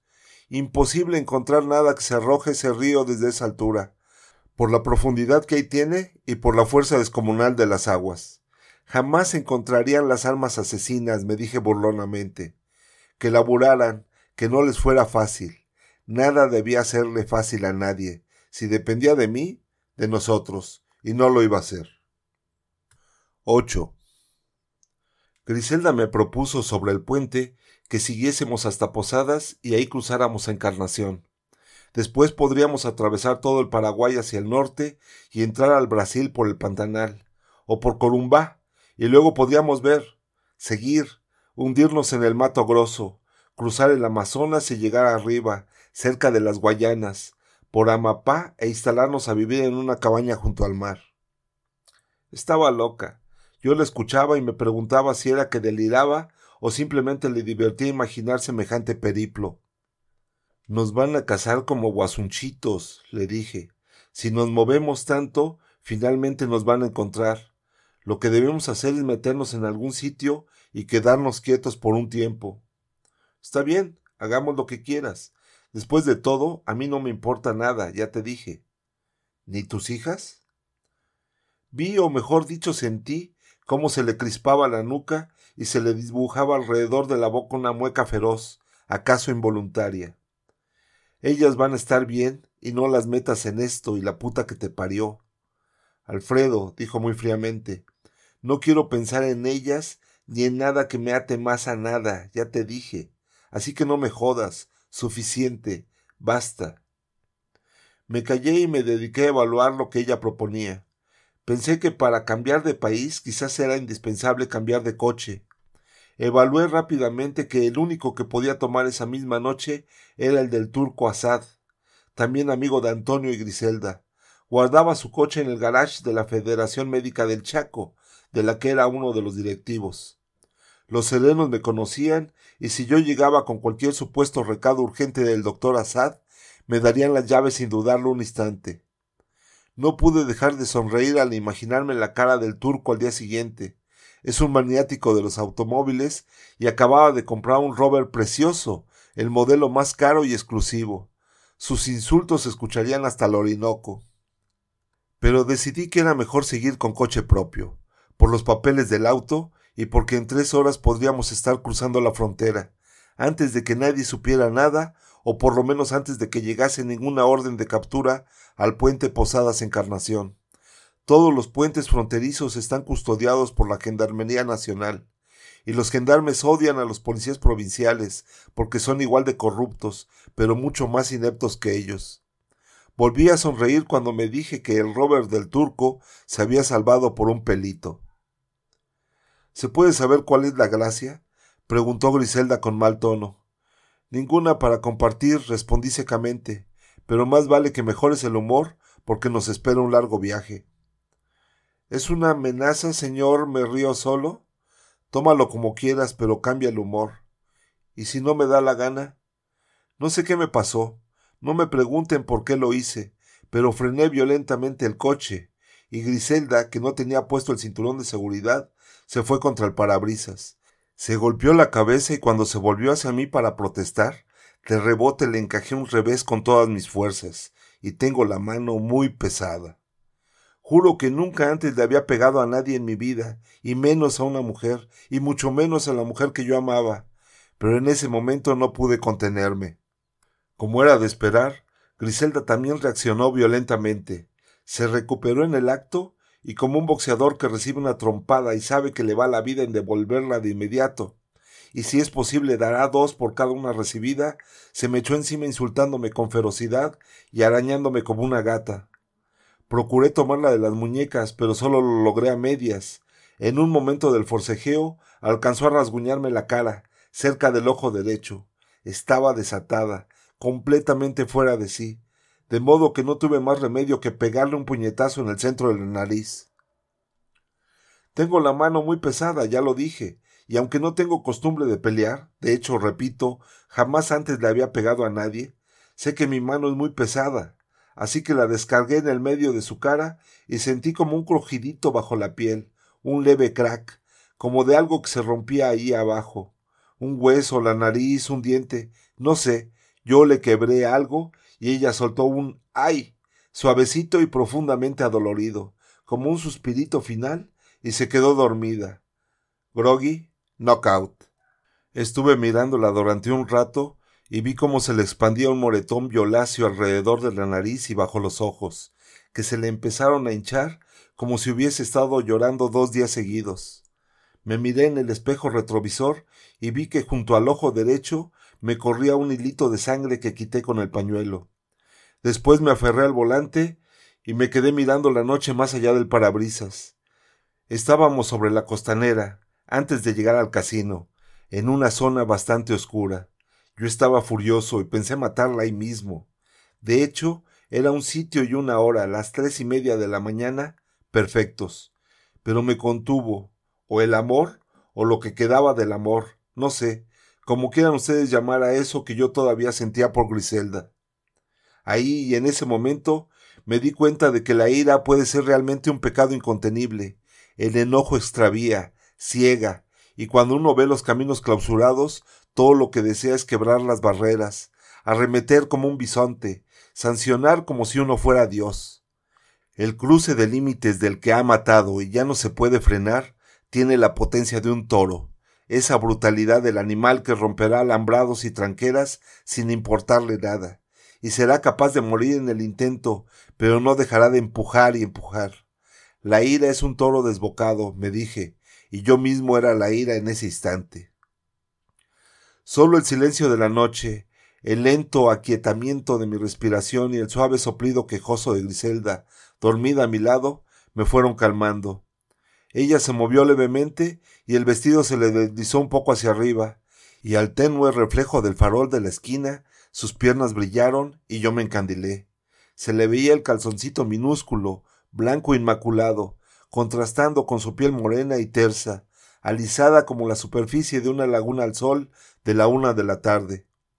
Bajo el vestido yo sabía que solo estaba ella, desnuda, rara vez usaba corpiños, orgullosa de sus pechos amplios, anchos y gordos, pechos de madre pero todavía firmes, altos, generosos. Yo los adoraba y ella adoraba que yo se los chupara suavemente, como un bebé que mama de postre las últimas leches mientras se va quedando dormidito. A medida que la miraba, y me decía lo afortunado que yo era por haber enamorado a semejante hembra, sentía que en mi entrepierna algo se movía. Como un murmullo sordo mi sexo se erguía bajo el pantalón y exigía libertad para la batalla. Me abrí la bragueta y mientras sacaba el miembro me incliné todo para sumergir mi cara en la entrepierna de Griselda. Corrí con la lengua la telita de la tanga y empecé a chuparla primero suavemente, y luego, cuando ella respondió de inmediato como despertándose de un sueño hermoso y no de una pesadilla, con toda mi fuerza bucal, mi lengua, convertida en una sucesión de latigazos, frotaba su clítoris y la hacía saltar eléctricamente de modo que quedaba como levitando, cual epiléptica sobre el asiento. Entonces me pidió que la penetrara, me rogó que la rompiera toda, que volviera a pegarle, que le hiciese lo que se me antojara porque yo era un hijo de puta sin remedio ni perdón de Dios, porque era un hijo de puta maravilloso que le hacía gozar como nadie lo había hecho en toda su vida. Ustedes discúlpenme, pero no hay macho en el mundo que no responda como corresponde a semejantes exigencias. Yo fui la ira y yo fui el toro desbocado, todo a la vez y en ese mismo momento. Ella tuvo una serie de orgasmos y al final, cuando yo alcancé el mío, la sentí tan entregada y tan frágil debajo de mí, la sentí tan rota, diría, que me alcé levemente y la miré de nuevo a la cara.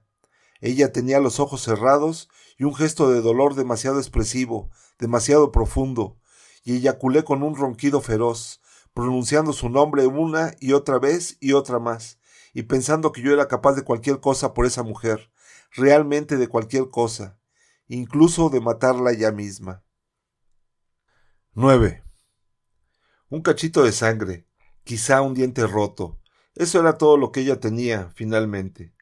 Le pasé amorosamente mi pañuelo mojado de saliva y pensé que aunque podía estar muy mal lo que había hecho, después de todo lo mío era nada comparado con la actitud de tantos tipos que yo conocía, los cuales seguramente no habían matado a nadie, incluso quizá ni siquiera eran adúlteros, y hasta podían pasar por muy buenos padres, y sin embargo eran unos cretinos consumados, maltratadores casi de profesión, violentos de entrecasa, chantajistas y cínicos de lo peor.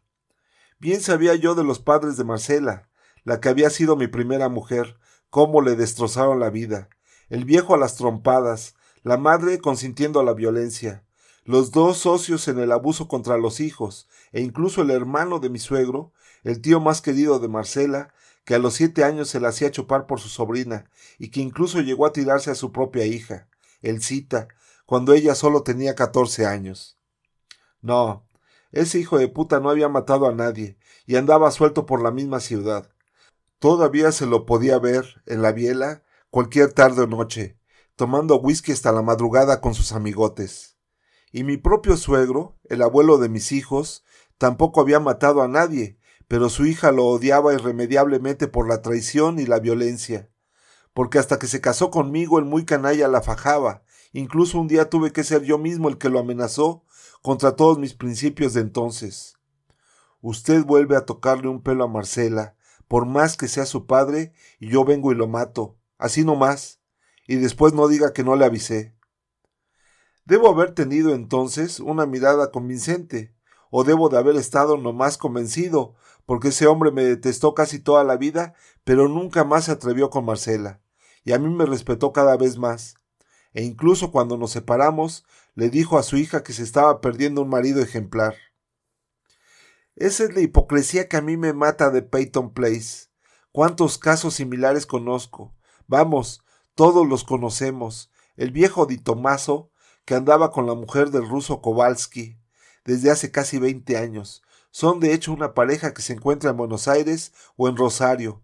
Los ha visto muchísima gente, y sin embargo, Di Tomaso era presidente de la cooperadora del colegio de la obra magna del Sagrado Corazón Inmaculado. La mujer de Jacobo dirige el coro polifónico de la municipalidad y el mismísimo Kowalski preside la Federación Económica Departamental y es sabido que todos los viernes y sábados se va de putas a corrientes. Y todos juegan a no saber nada de nada. Ninguno mata a nadie, quizá ni a una mosca, pero son todos unos cerdos inmundos. Y la chiquita Ferraro, hija del más afamado médico clínico que ha dado el Chaco, ¿Acaso no es madre de un hijo que tuvo con su propio padre, benemérito profesor de la Facultad de Medicina de la Universidad? Ninguno es un asesino, pero todos evaden impuestos, todos curran con los fondos públicos y todos conocen los mejores atajos del buen pasar. Los políticos porque se sirven de lo colectivo, de los puestos, de las burocracias, del sistema prebendario y corruptor que ellos mismos crearon y desarrollan los apolíticos porque encarecen lo barato, atentan contra la ecología, depredan lo conservable, atropellan con su mal gusto la estética ciudadana. Todos veranean en Santa Catarina o en el Caribe, todos viajan a Miami y alguna vez a Europa, y son diplomados en Mercedes-Benz, BMW u Honda, su último modelo, y a todos a costa de la desdicha ajena, del fango de los demás, depravados y perversos con tarjeta de honorables y con pedigris falsos, como moneda de cuatro mangos.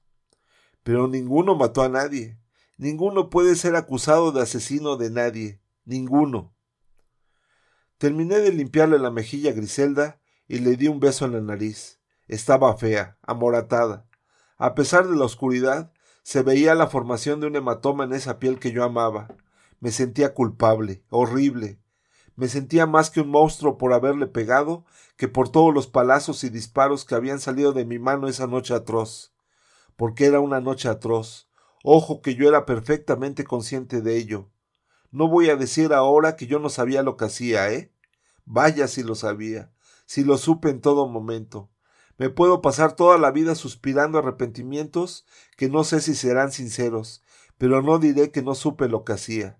Por eso la culpa era precisa en ese instante. Ese moretón en el rostro de Griselda era más acusador, más condenatorio que los tres o cuatro asesinatos de las horas anteriores. Seguramente, pensé, la diferencia estaba en el deseo irrefrenable, en la pasión compartida, en el amor, enfermo si quieren, pero amor al fin, que nos teníamos. También en los sueños que tuvimos juntos, desde luego, en ese momento recordé cómo negociamos las culpas al principio, el miedo que ella me inspiraba al comienzo, y sí, toda la locura de felicidad que me producía haberme enamorado, finalmente enamorado de una mujer perfecta, para mí perfecta, adorable, magnífica, brillante, una mujer que lo tenía todo, hasta un marido que era mi amigo y que obviamente estorbaba. En fin, aún faltaba un largo trecho para andar juntos, esa noche y los días que siguieran. La noche es larga, me dije, y el mañana siempre es incierto, y en consecuencia, la pregunta que me hacía mientras atravesaba la ciudad de Corrientes, que dormía con la misma unanimidad con que reza y con que canta, no era ni cuándo ni cómo, no era ni siquiera por qué. La pregunta que me hacía era acerca de los límites. ¿Dónde estaban? ¿Existían los límites?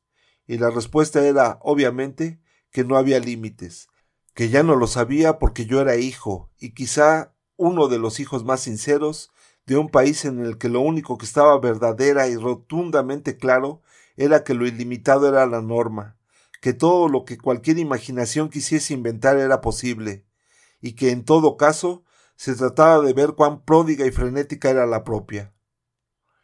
Entré a la ruta 12 y rumbé hacia Posadas. Enseguida, tras pasar frente al viejo aeropuerto del Camba Punta, nos paró la policía. Pura rutina. Un gordo semidormido movió la cabeza como para ver si había alguien en el asiento trasero. Me preguntó a dónde íbamos y después que le dije que a rezarle bien temprano a la Virgen de Itatí, me hizo la venia al tiempo que decía ceremoniosamente Buenas noches, señor, y que tenga buen viaje. Yo me persigné con la misma ceremoniosidad y arranqué. Cuando el tipo ya no me vio, me largué a reír. Griselda depositó amorosamente una mano sobre mi muslo. Sos un divino, dijo, el más cruel y asqueroso de todos los divinos hijos de puta. Y encendió la radio, pero solo se escuchaban ruidos, músicas que parecían surgida de los viejos discos de 78 revoluciones por minuto. Yo me dije que la incógnita era saber cuánto tiempo teníamos para seguir huyendo. Lo sabría enseguida. 10. Temí quedarme dormido durante el viaje, porque estaba cansadísimo. Me dolía el brazo derecho, desde el hombro hasta la uña de cada dedo, y además sentía como si tuviese los riñones hinchados, no sé, como si me hubiesen dado una patada en cada costillar. Tensión pura, me dije, y también me dije que no tenía opciones.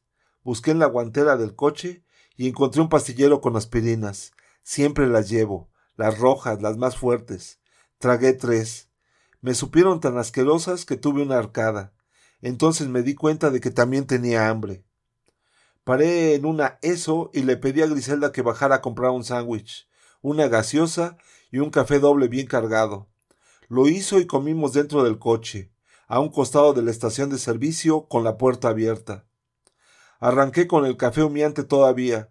Griselda también había renovado la provista de cigarrillos, así que fumamos en silencio. Calculé que en dos horas y media estaríamos cruzando el puente de Posadas a Encarnación. Me dije que a esa hora de la madrugada difícilmente los gendarmes se pusieran pesados, y en todo caso se trataba de tener unos cuantos dólares en cambio chico. A ambos lados de la frontera, si uno tiene una variedad de dólares en billetes de baja denominación, uno puede pasar absolutamente cualquier cosa, en un sentido o en el otro. El signo monetario de la frontera argentino-paraguaya se llama corrupción. Es un lenguaje multilingüe, todos lo entienden. Una vez allá, hablaría por teléfono con Eleuterio.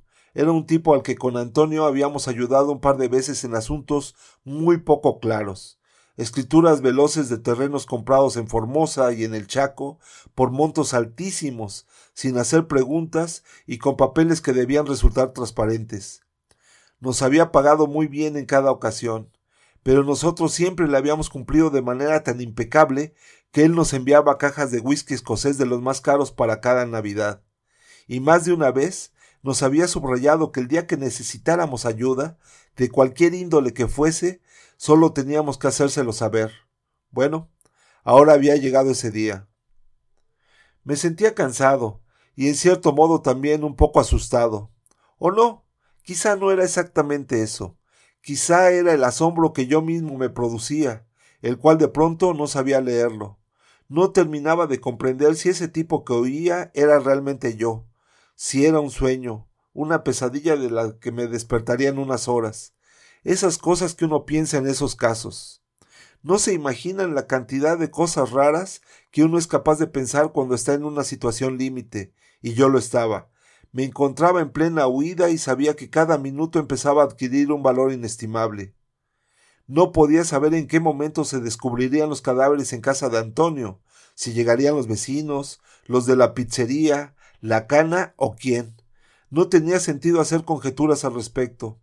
Tampoco podía saber qué habría dicho la mocosita del Mazda rojo, ni en qué momento la cana ataría los cabos de todos los crímenes, pero era seguro que ya habían encontrado al patrullero y al gordo y al flaco.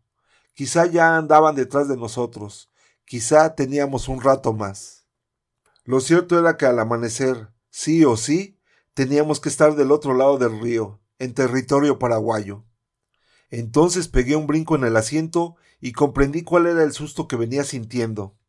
De pronto me di cuenta de que llegar a Posadas quizás no sería difícil, pero el cruce Encarnación era una quimera. Por muy idiotas e ineficientes que fuesen los canas chaqueños, por espíritu de cuerpo y porque estarían furiosos, ya habrían despachado por lo menos un montón de pedidos de control riguroso de fronteras. No eran tan boludos como para no saber que una pareja que se manda una joda como la nuestra, lo primero que hace es intentar cruzarse al Paraguay. De pronto vi con toda claridad que nos iban a cazar como a ratas sobre el mismísimo puente. Sentí que mi esfínter se contraía. Gris, me está pareciendo que quizá no tengamos tiempo suficiente para cruzar por posadas. Estaba pensando exactamente lo mismo. Lamento haberte dado la idea de seguir hasta allá. Nos mantuvimos unos segundos en silencio. Vi la entrada a Itatí. Había algunas luces allá adelante. Aminoré la marcha. ¿Qué pensás hacer? Tenemos que cruzar el río cuanto antes, ¿no? Por cualquiera de estos pueblos podemos hacerlo y lo vamos a hacer. ¿Y cómo vamos a conseguir una lancha o alguien que nos cruce? ¿O pensás cruzar nadando? Algo o alguien vamos a encontrar. No sé. Iremos al embarcadero y veremos. Hace años que no vengo a Itatí, pero recuerdo que hay un embarcadero. Muy bien, dijo ella, encendiendo dos cigarrillos, de los que me pasó uno mientras yo tomaba el camino de acceso al pueblo. Digamos entonces que nuestra situación es desesperada, así que procederemos como gente desesperada. Vamos a cruzar por aquí, pase lo que pase. Esa es mi chica, dije yo, y aceleré para entrar al pueblo con el coche al mango. 11. De la carretera al pueblo hay menos de diez kilómetros, que hicimos en un par de minutos. Yo iba rapidísimo, como a ciento cuarenta, y apenas disminuí la velocidad cuando vi dibujado en las sombras de la noche el gigantesco perfil de la basílica. Es una mole como de cien metros de altura, con una cúpula que algún arquitecto eclesial habrá supuesto que empardaría a la de San Pedro o algo así. Resultó ser una cosa enorme, típica mezcla de estilos, y Argentina tenía que ser nunca terminada. Pero tiene una capacidad inmensa, han de caber ahí miles de fieles, y todos los años se realiza un par de peregrinaciones que son realmente impresionantes por lo numerosas, una en septiembre y la otra, claro, para el Día de la Virgen, que es el máximo acontecimiento de Corrientes y de toda la región. El pueblo, que ha de tener unos cinco mil habitantes estables, dormía completamente. Eran más de las cuatro de la mañana, pero hacía un calor de todos los demonios, y eso uno ya lo sabe, es garantía de que siempre hay gente despierta los insomnes, las putas y los desesperados, por lo menos. Son los veladores de la noche en todos los pueblos del planeta, y en Itatí tenía que haber de las tres categorías. Un par de muchachas charlaban en la enorme plaza frente a la basílica. Más allá había un viejo jeep de la policía, acaso el único patrullero del pueblo, y hacia el río, una cuadra más allá de la plaza, se veía lo que parecía ser un bar abierto. Detuve el coche a un par de metros de las chicas y les pregunté sin bajarme Aquello es un bar, ¿verdad? ¿Qué te parece? me respondió una de ellas, la más morena, rápidamente decepcionada porque a mi lado había una mujer. Me parece que sí, pero quería confirmarlo. ¿Y hay puerto aquí o un atracadero? Necesitamos una lancha. Las dos se rieron como si yo hubiese hecho una broma realmente buenísima. Faltan como dos horas para que amanezca. A esta hora todos los lancheros están durmiendo. Y además dicen que no hay pesca últimamente, dijo la otra, que era un poco más blanca y más rechoncha. Pueden probar en el paso, queda cerca. Necesitamos una lancha, dije yo secamente, y la necesitamos ahora mismo y aquí. Nos han dicho que hay pesca al amanecer en un lugar que conocemos y estamos dispuestos a pagar muy bien. Estas últimas fueron las palabras mágicas, por supuesto. Les cambió el humor, prestaron atención, se tornaron casi encantadoras. La morena nos dijo que esperáramos con su amiga, mientras ella iba a buscar a don Santos, que era su tío y buen lanchero y vaquiano de pescadores. Yo le dije que si en diez minutos no estaba de vuelta, iríamos a llamar a la mismísima policía para que nos ayudara, que para eso pagábamos muy bien por los servicios que requeríamos. La bravuconada surtió efecto. La chica regresó en diez minutos exactos, medio arrastrando un hombre de edad indefinida, flaco y anguloso, arrugado como una tortuga. Quizá tenía solo un par de años más que yo, pero casi parecía mi padre. Tenía todos los soles del Paraná en la piel, y había pasado hambre muchas veces, mitigada solo a fuerza de pescados. Quizá era buen bebedor también. Tenía los ojos llenos de venas y la nariz también muy venosa. No me gustó nada el tipo, pero no había mucha oferta esa madrugada. Me bajé del coche y nos dimos la mano, y como corresponden corrientes, primero hablé yo. ¿Usted es don Santos? Para servirle, patrón. Muy bien, yo soy el doctor Carlos Romero Tabuada, dije ceremoniosamente, como corresponde a un apellido ilustre de la región. Usted dirá, patrón. El tipo no pareció impresionarse. No nos interesa pescar. Aquí la señora tiene un problema familiar urgente. Recién nos avisaron por teléfono y tenemos que cruzar enseguida. Eh, dijo él, dándome una respuesta típicamente correntina. No me creía, pero no quería ofenderme, y además precisaba ganar tiempo mientras pensaba qué riesgos tendría que asumir y cuánto nos cobraría por ello. Yo podía escuchar los ruidos de su cerebro, eran engranajes elementales pero llenos de astucia. Lo que a ese hombre le faltaba de inteligente, lo tenía de taimado. ¿Y a dónde quiere ir, che patrón? Al otro lado, rapidito y sin preguntas. Pónganle un precio. Y. El desgraciado seguía en su estilo elusivo, Medía nuestra urgencia para no equivocarse en el número. Yo vi que Griselda se ponía ostensiblemente nerviosa, quizás sobreactuando, pero venía bien. Sin embargo, el tipo prefirió pasarme la pelota. ¿Usted nomás dirá? Quinientos pesos. Eh. Medio poco nomás, ¿eh? dijo él mirando al suelo. No podía mirarme a los ojos porque sabía que me estaba enfadando. Bueno, Supongamos que usted dice ochocientos y yo acepto. ¿Está bien? Le brillaron los ojos mientras asentía con la cabeza. Ese cabrón no ganaba ochocientos pesos ni en un mes entero. ¿Cuánto tarda en alistar la lancha? preguntó Griselda con voz de enorme fastidio, y me di cuenta de que no fingía. Enseguida nomá. Va a estar, patrona, dijo el tipo.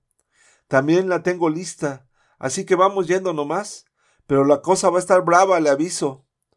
Ustedes dos vengan con nosotros, les dije a las chicas que miraban la escena como testigos privilegiados, como si les hubiesen regalado un palco en el circo panamericano.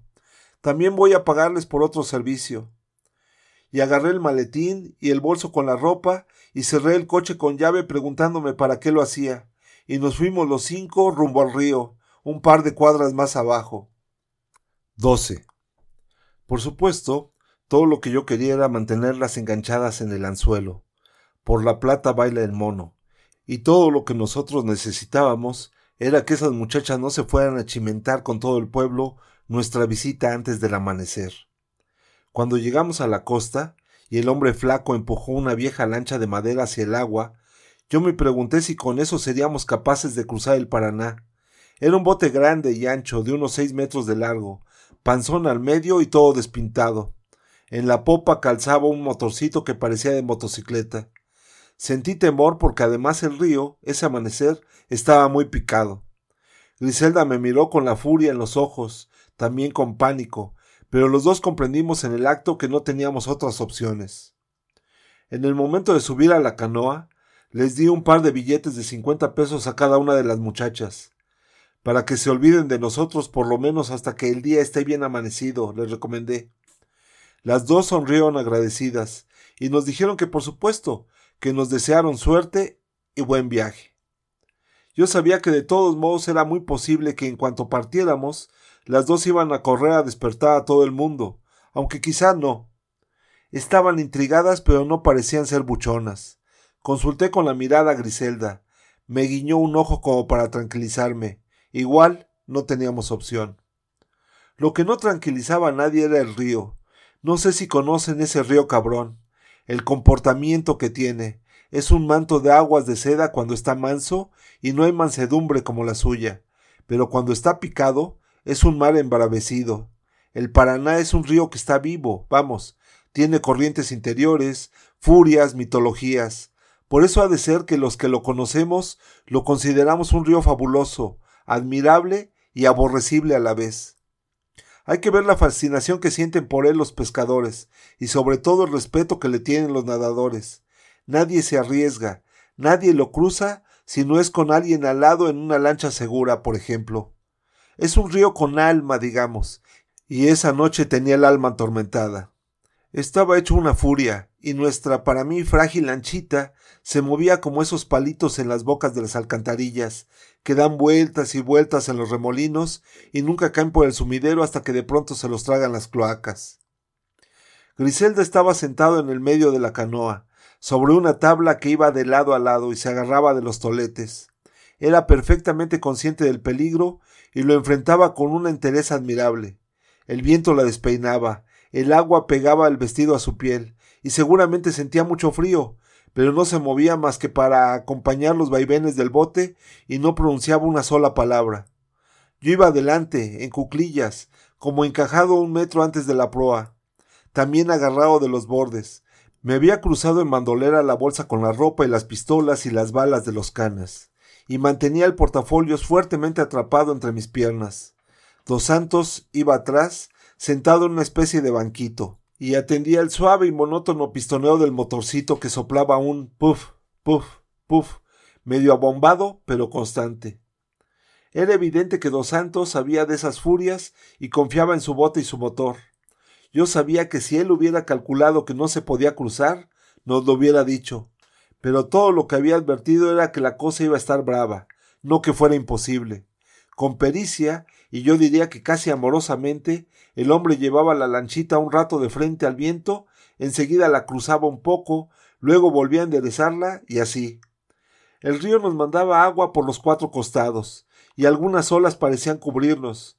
Yo temía por nosotros, pero también por el portafolios. No había tomado la precaución de envolver los billetes en una bolsa de nylon. Además, no se veía nada. Íbamos casi a ciegas y no llevábamos luz apenas una linternita en la proa, que don Santos había apagado cuando desamarró la canoa. Más que el río, yo lo miraba a él y estaba atento, a pesar de la oscuridad, a sus movimientos. El tipo se mantenía en aparente calma, silencioso y concentrado. Yo sabía que él debía saber perfectamente dónde estábamos. Los hombres del río nunca se pierden. Ven en las sombras como los murciélagos, y acaso podrá arrastrarlos una correntada o zarandearlos un norte, pero jamás pierden la brújula interior que han desarrollado durante tantos años, de flotar y flotar. En un momento realmente sentí miedo. Fue cuando advertí que detrás de nosotros no se veía ninguna luz, y Tatí había desaparecido y no había más horizonte ni señal en el mundo que la profundidad de la noche. Apenas una tenue línea más oscura que la oscuridad, acaso imaginaria, que uno podía suponer que era la costa de enfrente, el río debe tener ahí unos tres o cuatro kilómetros de ancho, y aunque no llovía, el cielo encapotado nos sumía en una especie de bóveda húmeda y pegajosa de base acuática. Pero también me dije que era un miedo viejo, de cuando yo era un tipo con muchas cosas que cuidar, cuando tenía mucho que conservar, o sea, un millón de años atrás, porque en ese momento verdaderamente lo único que tenía para perder era la vida y quizá a Griselda. Era tan poca cosa yo, tan pequeñito lo mío, que me dije que estaba bien. Si un bondazo nos tiraba la mierda y todo se acababa, estaba bien. Claro que yo prefería no morir todavía, e iba a hacer todo lo que estuviera en mis manos para no entregarme. Todo. Me tranquilizó ese pensamiento. Pero entonces la lanchita se detuvo bruscamente, como si una mano superior la hubiese frenado. Hubo un ruido áspero y como de algo que se ruchaba debajo de nosotros, y el motorcito tosió en falso y se apagó bruscamente. Me di cuenta de que habíamos encallado en un banco de arena, seguramente en la mitad exacta del río. Le pregunté al viejo cómo era posible, con voz de enojado y carajeando, porque no era concebible que un vaquiano como él no supiera de la existencia de ese banco, aun cuando esa misma tarde no hubiera sido visible y lo acabara de formar el río. Me respondió lo obvio, que había calculado mal que la corriente era más fuerte que lo que él había creído. Dijo incluso que ya debíamos estar en aguas del otro lado, y que quizá nos podría rescatar algún guardacosta de la prefectura naval paraguaya. Dicho esto, saltó de la canoa y se afirmó sobre la arena. El agua no le llegaba ni a las rodillas. Me di cuenta en el acto de que el tipo se estaba haciendo el boludo, Por un lado nos subestimaba y por el otro lado evitaba cruzar. No me quedaba claro por qué.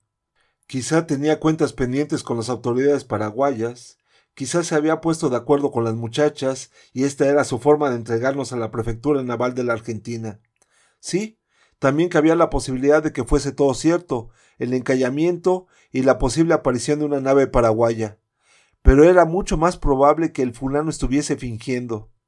Decidí que no me importaba no tenerlo claro. El tipo nos estaba cagando, así que no lo dudé. Crucé por sobre Griselda y me paré frente al tipo apuntándolo con el punto 38. Vamos a cruzar sí o sí, porque ese fue el trato. ¿Estamos? Y con esas palabras le metí un balazo en la pierna izquierda, justo al nivel donde le llegaba el agua, debajo de la rodilla. Se escuchó el cric sordo y el tipo pegó un salto y entró a gritar que cómo le hacía eso, que si estaba loco, y se agarraba a la pierna y se caía al agua y volvía a levantarse. Por un momento temí que se lo llevara a la correntada, pero él era muy hábil.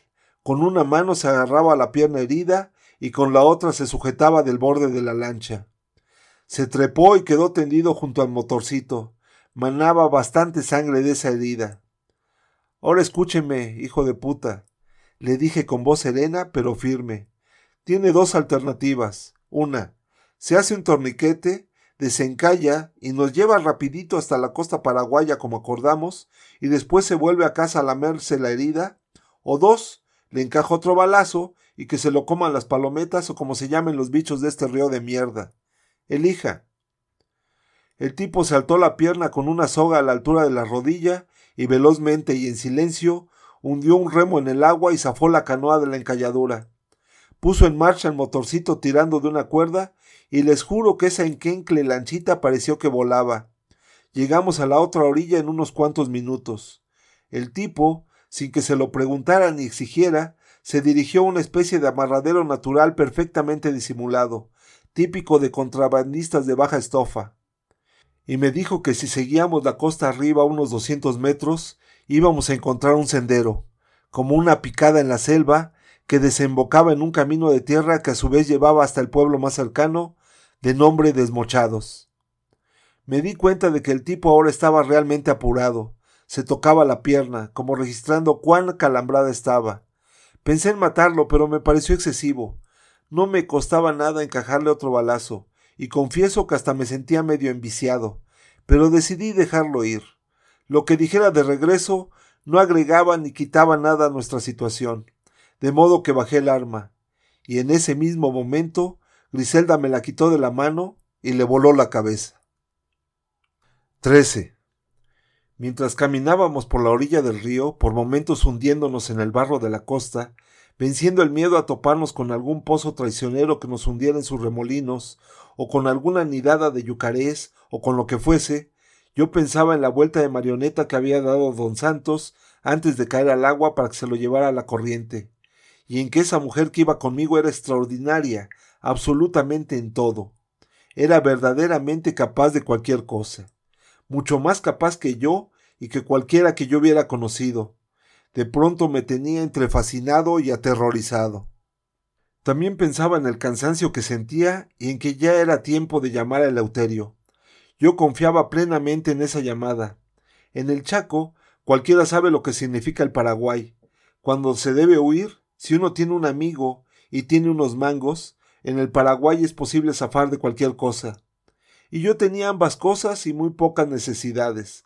Un coche y documentos paraguayos para cruzar el Brasil. Para el Eleuterio, eso no era nada. Cuando llegamos al sendero que nos había indicado don Santos, eran las cinco y media de la mañana. Aunque no era una hora adecuada, la emergencia y mi ansiedad no repararon en ello. Saqué el teléfono de la bolsa, lo coloqué en roaming y marqué su número. Me respondió su contestador automático. Sentí una enorme tranquilidad al reconocer su voz. Brevemente le recordé quién era yo y le dije que estaba en dificultades muy serias, que necesitaba ayuda urgente y que por favor me llamara a mi celular, cuyo número repetí dos veces, y le dije que de todos modos yo volvería a llamarlo durante la mañana. Entonces, como no podía más del cansancio y no sabía qué otra cosa hacer, le propuse a Griselda que durmiéramos un rato, a lo indio, recostados contra un árbol. Dormite vos, fue todo lo que me dijo, encendiendo otro cigarrillo. Yo apoyé el maletín contra un hermoso lapacho y sobre él puse el bolso con la ropa.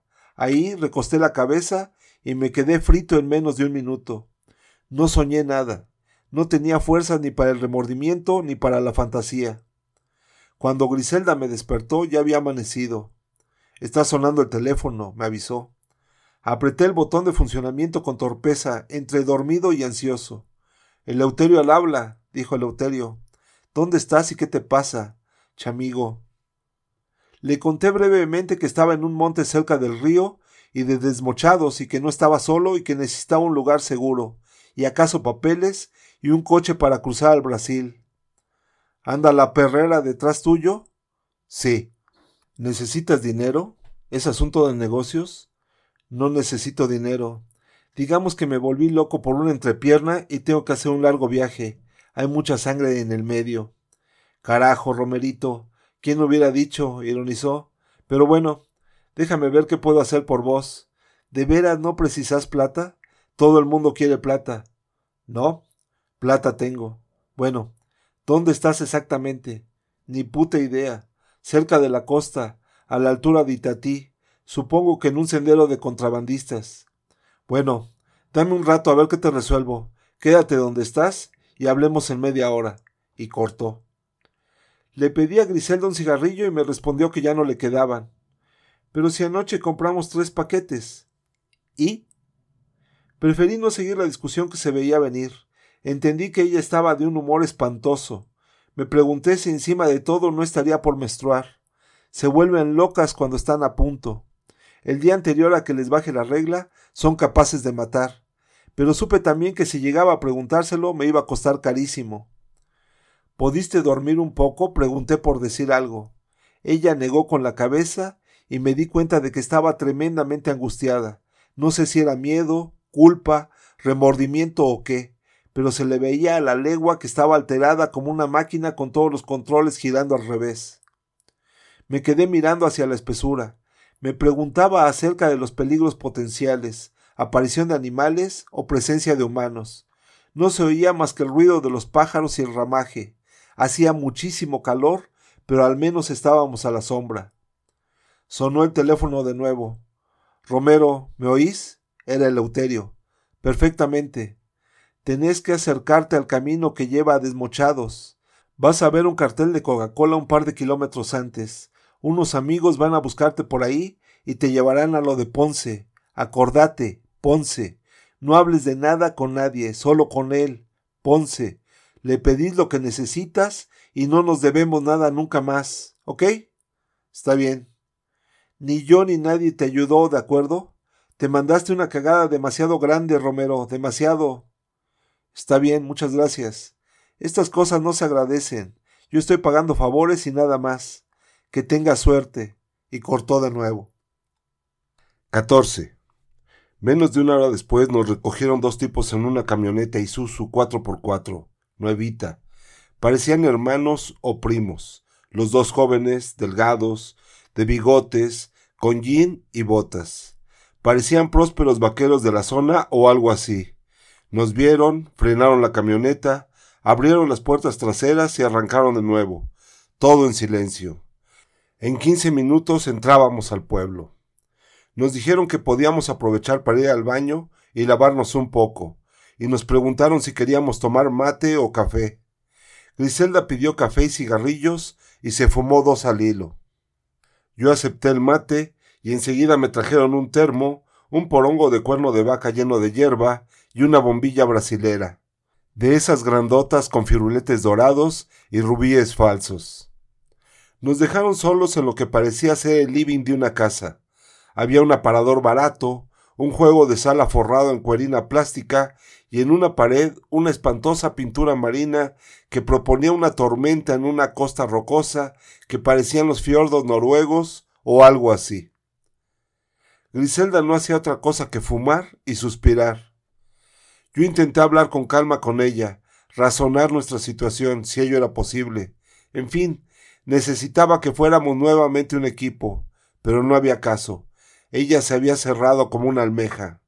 Me miraba con resentimiento, como si yo lo hubiera conducido a ese décimo infierno que parecíamos estar inventando. Me daba rabia porque parecía injusto de su parte. Hubiese sido bueno para los dos un poco de ternura, digamos.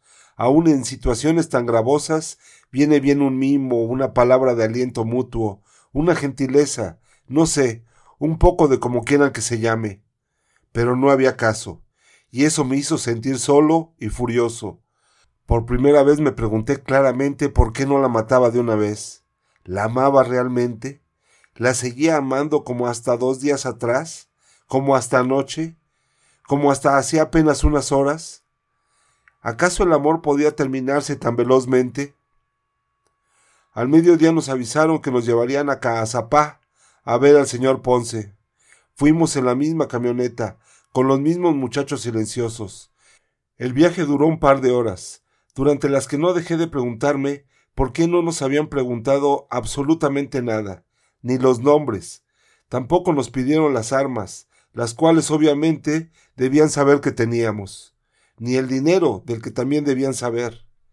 Llegamos al pueblo, que está en una especie de breve valle al que se llega luego de atravesar un río.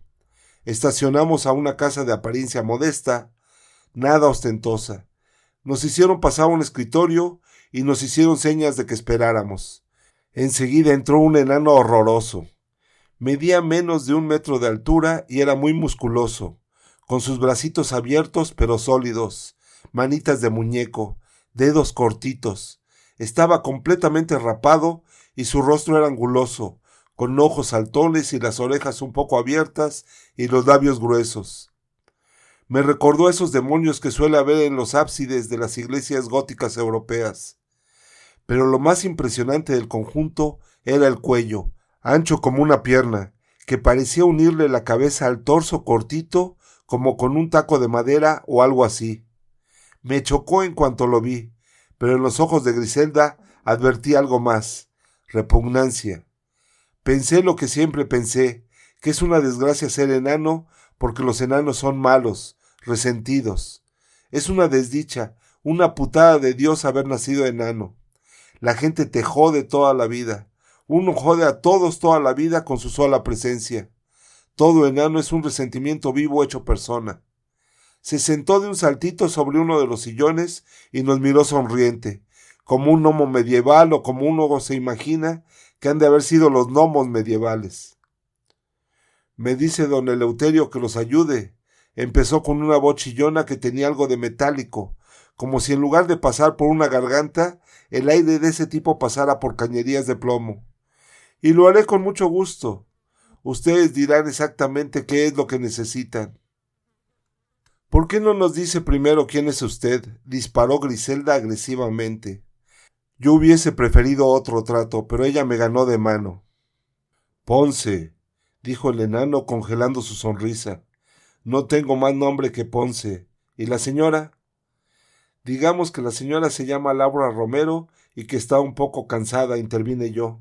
Espero que sepa disculparla, señor Ponce, y que comprenda, además, que estamos en una verdadera emergencia. Necesitamos un coche, pasaportes y ayuda para internarnos en el Brasil. Tenemos pasaportes paraguayos en regla, señor Romero, usted lo sabe. También hay una mula afuera, casi cero kilómetros. Yo entendí lo que decía. En el Paraguay los coches robados, con documentación falsa, se llaman mulas. Pueden circular libremente por todo el país, porque generalmente esos automóviles robados están protegidos por la misma policía. Pero una mula solo nos sirve dentro del Paraguay, señor Ponce. Naturalmente, don Eleuterio ha dicho que los ayudemos a llegar hasta la frontera. Comprendo, dije yo por decir algo. O sea que allá se despiden de nosotros y quizá incluso nos entregan, soltó Griselda. Sus fríos ojos grises eran ahora dos llamaradas rojas, llenas de venitas. Estaba furiosa, ansiosa, descontrolada. Temí que hiciera una macana y la iba a hacer. Quizá algunos amigos en Ciudad del Este puedan ayudarlos a pasar a Foz, pero eso tendría un costo. ¿Cuánto? preguntó Griselda mientras se calzaba un cigarrillo en la boca y buscaba el encendedor en la cartera. Digamos que la mitad de lo que hay en ese maletín que el señor Romero cuida tanto.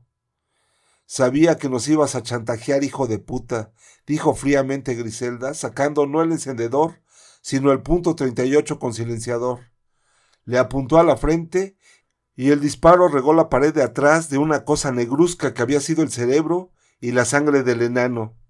Está loca, fue todo lo que alcancé a pensar, pero no dije, al tiempo que recogía el maletín y la bolsa y salíamos del escritorio y nos metíamos en un 405 gris que estaba en la puerta. Los muchachos silenciosos de la Isuzu habían desaparecido como si el calor de la siesta los hubiese evaporado. 15. Esa huida fue una locura. Pero ya para entonces nada podía ser cuerdo ni razonable. Yo me lancé por la ruta hacia Ciudad del Este. Todo lo que sabía era que debíamos llegar a esa ciudad que es símbolo y capital sudamericana de todo lo malo. No hay delito, vicio, trampa, droga o guarida que no se pueda conseguir en Ciudad del Este. La triple frontera que enlaza a tres países corrompidos ha visto nacer y desarrollarse esa ciudad, parida en tiempos del dictador Alfredo Stroessner y que durante años llevó su mismo nombre ominoso. Debiera seguir llamándose así. Al terminar el milenio, es el lugar de Sudamérica y quizá del mundo con más veloz crecimiento en todo, en habitantes, en mala calidad de vida, en delincuencia de todo tipo. Yo estaba seguro de que en semejante sitio, y con doscientos mil dólares, no me iba a ser imposible cruzar el Brasil. Sí, por supuesto, dije me en vez de nos. Ese viaje me sirvió para perfeccionar mi traición a Griselda. A pesar del cansancio que sentía, no dejé de pensar ni un segundo en ello. La tenía al lado, y ella por supuesto solamente fumaba y miraba el paisaje con aire en apariencia indiferente. No nos hablábamos, no hacía falta. No había ningún comentario que pudiésemos compartir, ningún cuestionamiento que pudiésemos hacernos. Cualquiera de los dos podía tener cualquier reacción frente a cualquier cosa, y el otro simplemente acompañaba en la huida. De pronto, no sé por qué, me acordé de varios tipos que yo había conocido y que también huyeron. Pensé en lo que significaba huir. Una vez un tipo me había contado lo que era huir para los guerrilleros, lo que entonces se llamaba a sí mismos militantes revolucionarios. Claro, él decía que no eran asesinos ni delincuentes, pero todos llevaban su cruz y huir parecía ser su ineludible destino. También me acordé de la cantidad de huyentes que se arrojaron por el puente general Belgrano desde que lo inauguraron se decía que tenía el más alto índice de suicidas. Dejaban coches, bicis, cartas y se tiraban al río. También me acordé de Norberto, un querido amigo de la infancia, del Colegio Nacional, quien cuando yo estaba en mi exilio misionero se suicidó en Asunción, precisamente en un hotelito de cuarta categoría, pobre, endeudado, hecho una piltrafa. Tenía solo treinta y ocho años pero con una sensación de derrota extraordinaria que debe de haberle pesado como varias toneladas de años. Todos los negocios le habían salido mal y se fue endeudando con los bancos y algunos usureros. Nunca se supo bien cuánto debía, pero un día se hizo humo. Dejó varios hijos, una viuda amargada, un drama espantoso. Y luego se pegó un tiro en Asunción. Siempre me había quedado con la sensación, tonta desde luego, de que quizá yo hubiese podido hacer algo, o más bien la sensación de que la tragedia de quien había sido mi amigo terminaba siendo totalmente ajena y distante para mí, una sensación de mierda. Y también pensé en Cacho Costacurta, que se pasó de rosca jugando en el casino y al final se piró dejando un tendal. Como se suponía que le iba bien en los negocios, era dueño de una casa mayorista de productos lácteos, varios usureros le dieron crédito. Y lo hizo bien el cacho. Desapareció una mañana después de haber juntado cerca de un millón en efectivo. Se esfumó provocando un par de infartos de conocidos usureros chaqueños, lo cual le granjeó una súbita y enorme popularidad. Durante varios años nadie supo de él, a quien se acordaba como un mítico justiciero que había reventado a varios prestamistas, los cuales al principio lo buscaron. Se decía que para matarlo porque el cacho había hecho las cosas muy bien. No le pudieron ejecutar ninguna hipoteca, pues resultó que nada era de él. En fin, los cagó a todos. Y sin embargo, doce años después, Cacho volvió y hoy anda por resistencia lo más campante. Suelo verlo en el niño, en el viejo bar La Estrella. Ahora se dedica a pasear chiquilinas. Siempre anda con una putita al lado, una de esas pibitas de catorce o quince años que ejercen la prostitución en resistencia y que pululan, símbolo perfecto de Peyton Place, a un par de cuadras a la redonda de la Casa de Gobierno y de la Catedral. Le encanta escandalizar al pueblo, a costa curta. El caso es que hoy nadie lo molesta. Tiene un kiosquito modesto que atienden su mamá y una tía. Y por lo visto, ya pagó las viejas deudas o consiguió que lo perdonaran. Por mi parte, no pensé jamás que fuese excitante ser un fugitivo. Pero ahora nos perseguían todos, buenos, malos y peores, nacionales y extranjeros. Y yo tenía a mi lado la desventaja de una mujer alterada, fisurada, completamente imprevisible. Griselda ya había cometido demasiadas macanas. Yo estaba harto de su temperamento explosivo. Y además entreví que tendría más posibilidades de huir verdaderamente si estaba solo. Debía matarla. Era evidente que con ella sería imposible huir. Empecé a comprender que finalmente tendría que traicionarla. No me agradaba, pero no veía otra opción. Me producía culpa, me sentía mal, pero no, no veía otra salida. Además, algo se había roto. El amor, bueno, quién sabe en ese momento qué era eso. Es impresionante cómo el amor se puede esfumar en unas pocas horas. Griselda a mi lado en silencio estaba sumergida en quién podía saber qué pensamientos. Fumaba y no me hablaba. Debía estar agotada, exhausta, pero no dormía, nunca dormía. Esa mujer increíble, además, era desmesurada para todo e imprevisible como una gata. No tenía nada que ver con la Griselda que yo había amado aquella apasionada señora burguesa de Peyton Place. Esta parecía inagotable, era inagotable. Como en el sexo, en el amor y en el resentimiento, Griselda era como una luz que jamás se consumía, un fuego eterno. Yo no tenía más alternativa que apagarlo. 16. Por supuesto, no crean que yo no me daba cuenta de que ella debía estar pensando exactamente lo mismo que yo. En el asiento trasero había un maletín con doscientos mil dólares, un punto treinta y ocho que había tenido mucho trabajo últimamente y dos punto cuarenta y cinco un poco viejas y quizá mal aceitadas, pero siempre letales. De pronto me dije que era cuestión de ver quién manoteaba primero. En ese asunto iba a ser mano el más veloz, no necesariamente el más astuto. Y debo decir también ahora que bueno, yo no sé si todo esto les parecerá demasiado asqueroso, repugnante o perverso.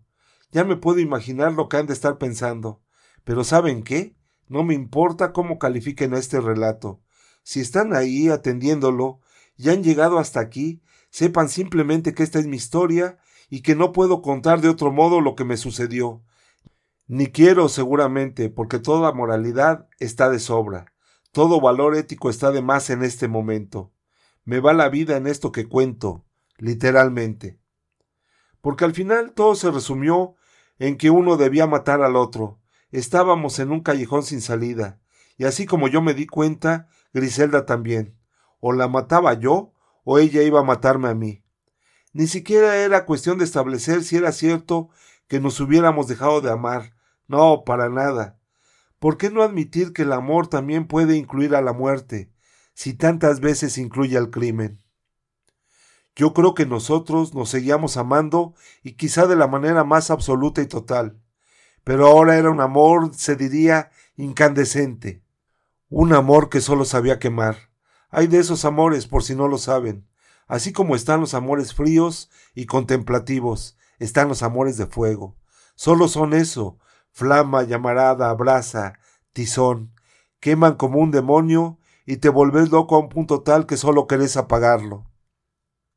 Griselda y yo, pobres de nosotros, estábamos en la misma encrucijada. Solo la eliminación del otro podía darnos una posibilidad de sobrevivencia. Nos habíamos amado tanto que habíamos perdido el sentido de los límites. Ninguno era más culpable que el otro, ninguno redimible, ninguno mejor o peor. Lo terrible era ser tan iguales, tan gemelos en la pasión y en la locura. El resentimiento y la desesperación, comprendí entonces, no tienen sexo, carecen de genitalidad, te llevan a cometer los actos más ominosos, te arrojan a un incalificable décimo infierno. Unos quince kilómetros antes de llegar a Ciudad del Este, decidí que no me quedaba más remedio que matarla. Detuve el coche suavemente en una curva de la carretera y diciendo que no daba más del cansancio, abrí la puerta y me bajé. Griselda se quedó sentada, rígida, como una estatua alerta.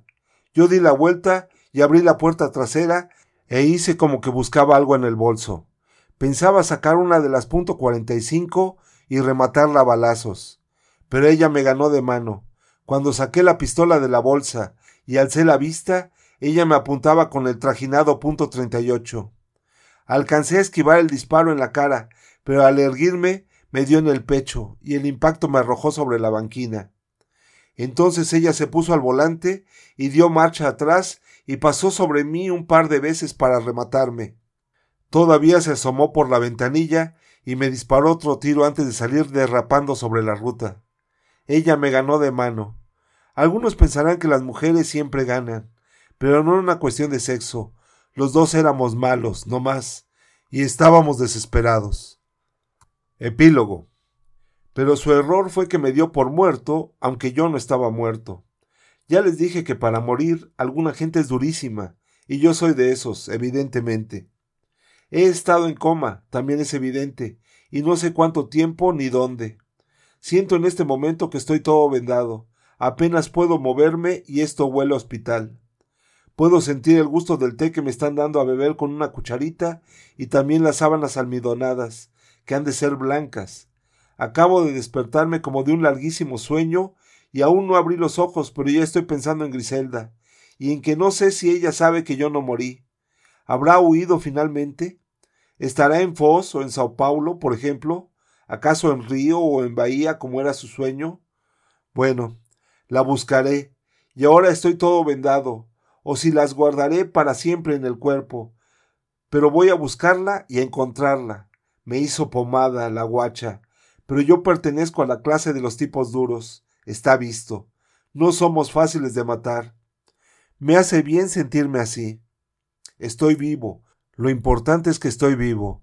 No sé dónde ni en qué condiciones, pero siento que estoy vivo, respiro. No me mató. La guacha no pudo matarme. Se llevó la guita, pero no pudo matarme. Y yo la voy a buscar, por supuesto, y voy a encontrarla. En algún lugar voy a encontrarla. Aunque esté la cana fuera de esta habitación como debe estar. Aunque haya un juicio y seguramente me condenen. Algún día voy a salir y voy a encontrarla. Seguro. Apenas abro los ojos y me fascina ver la luz.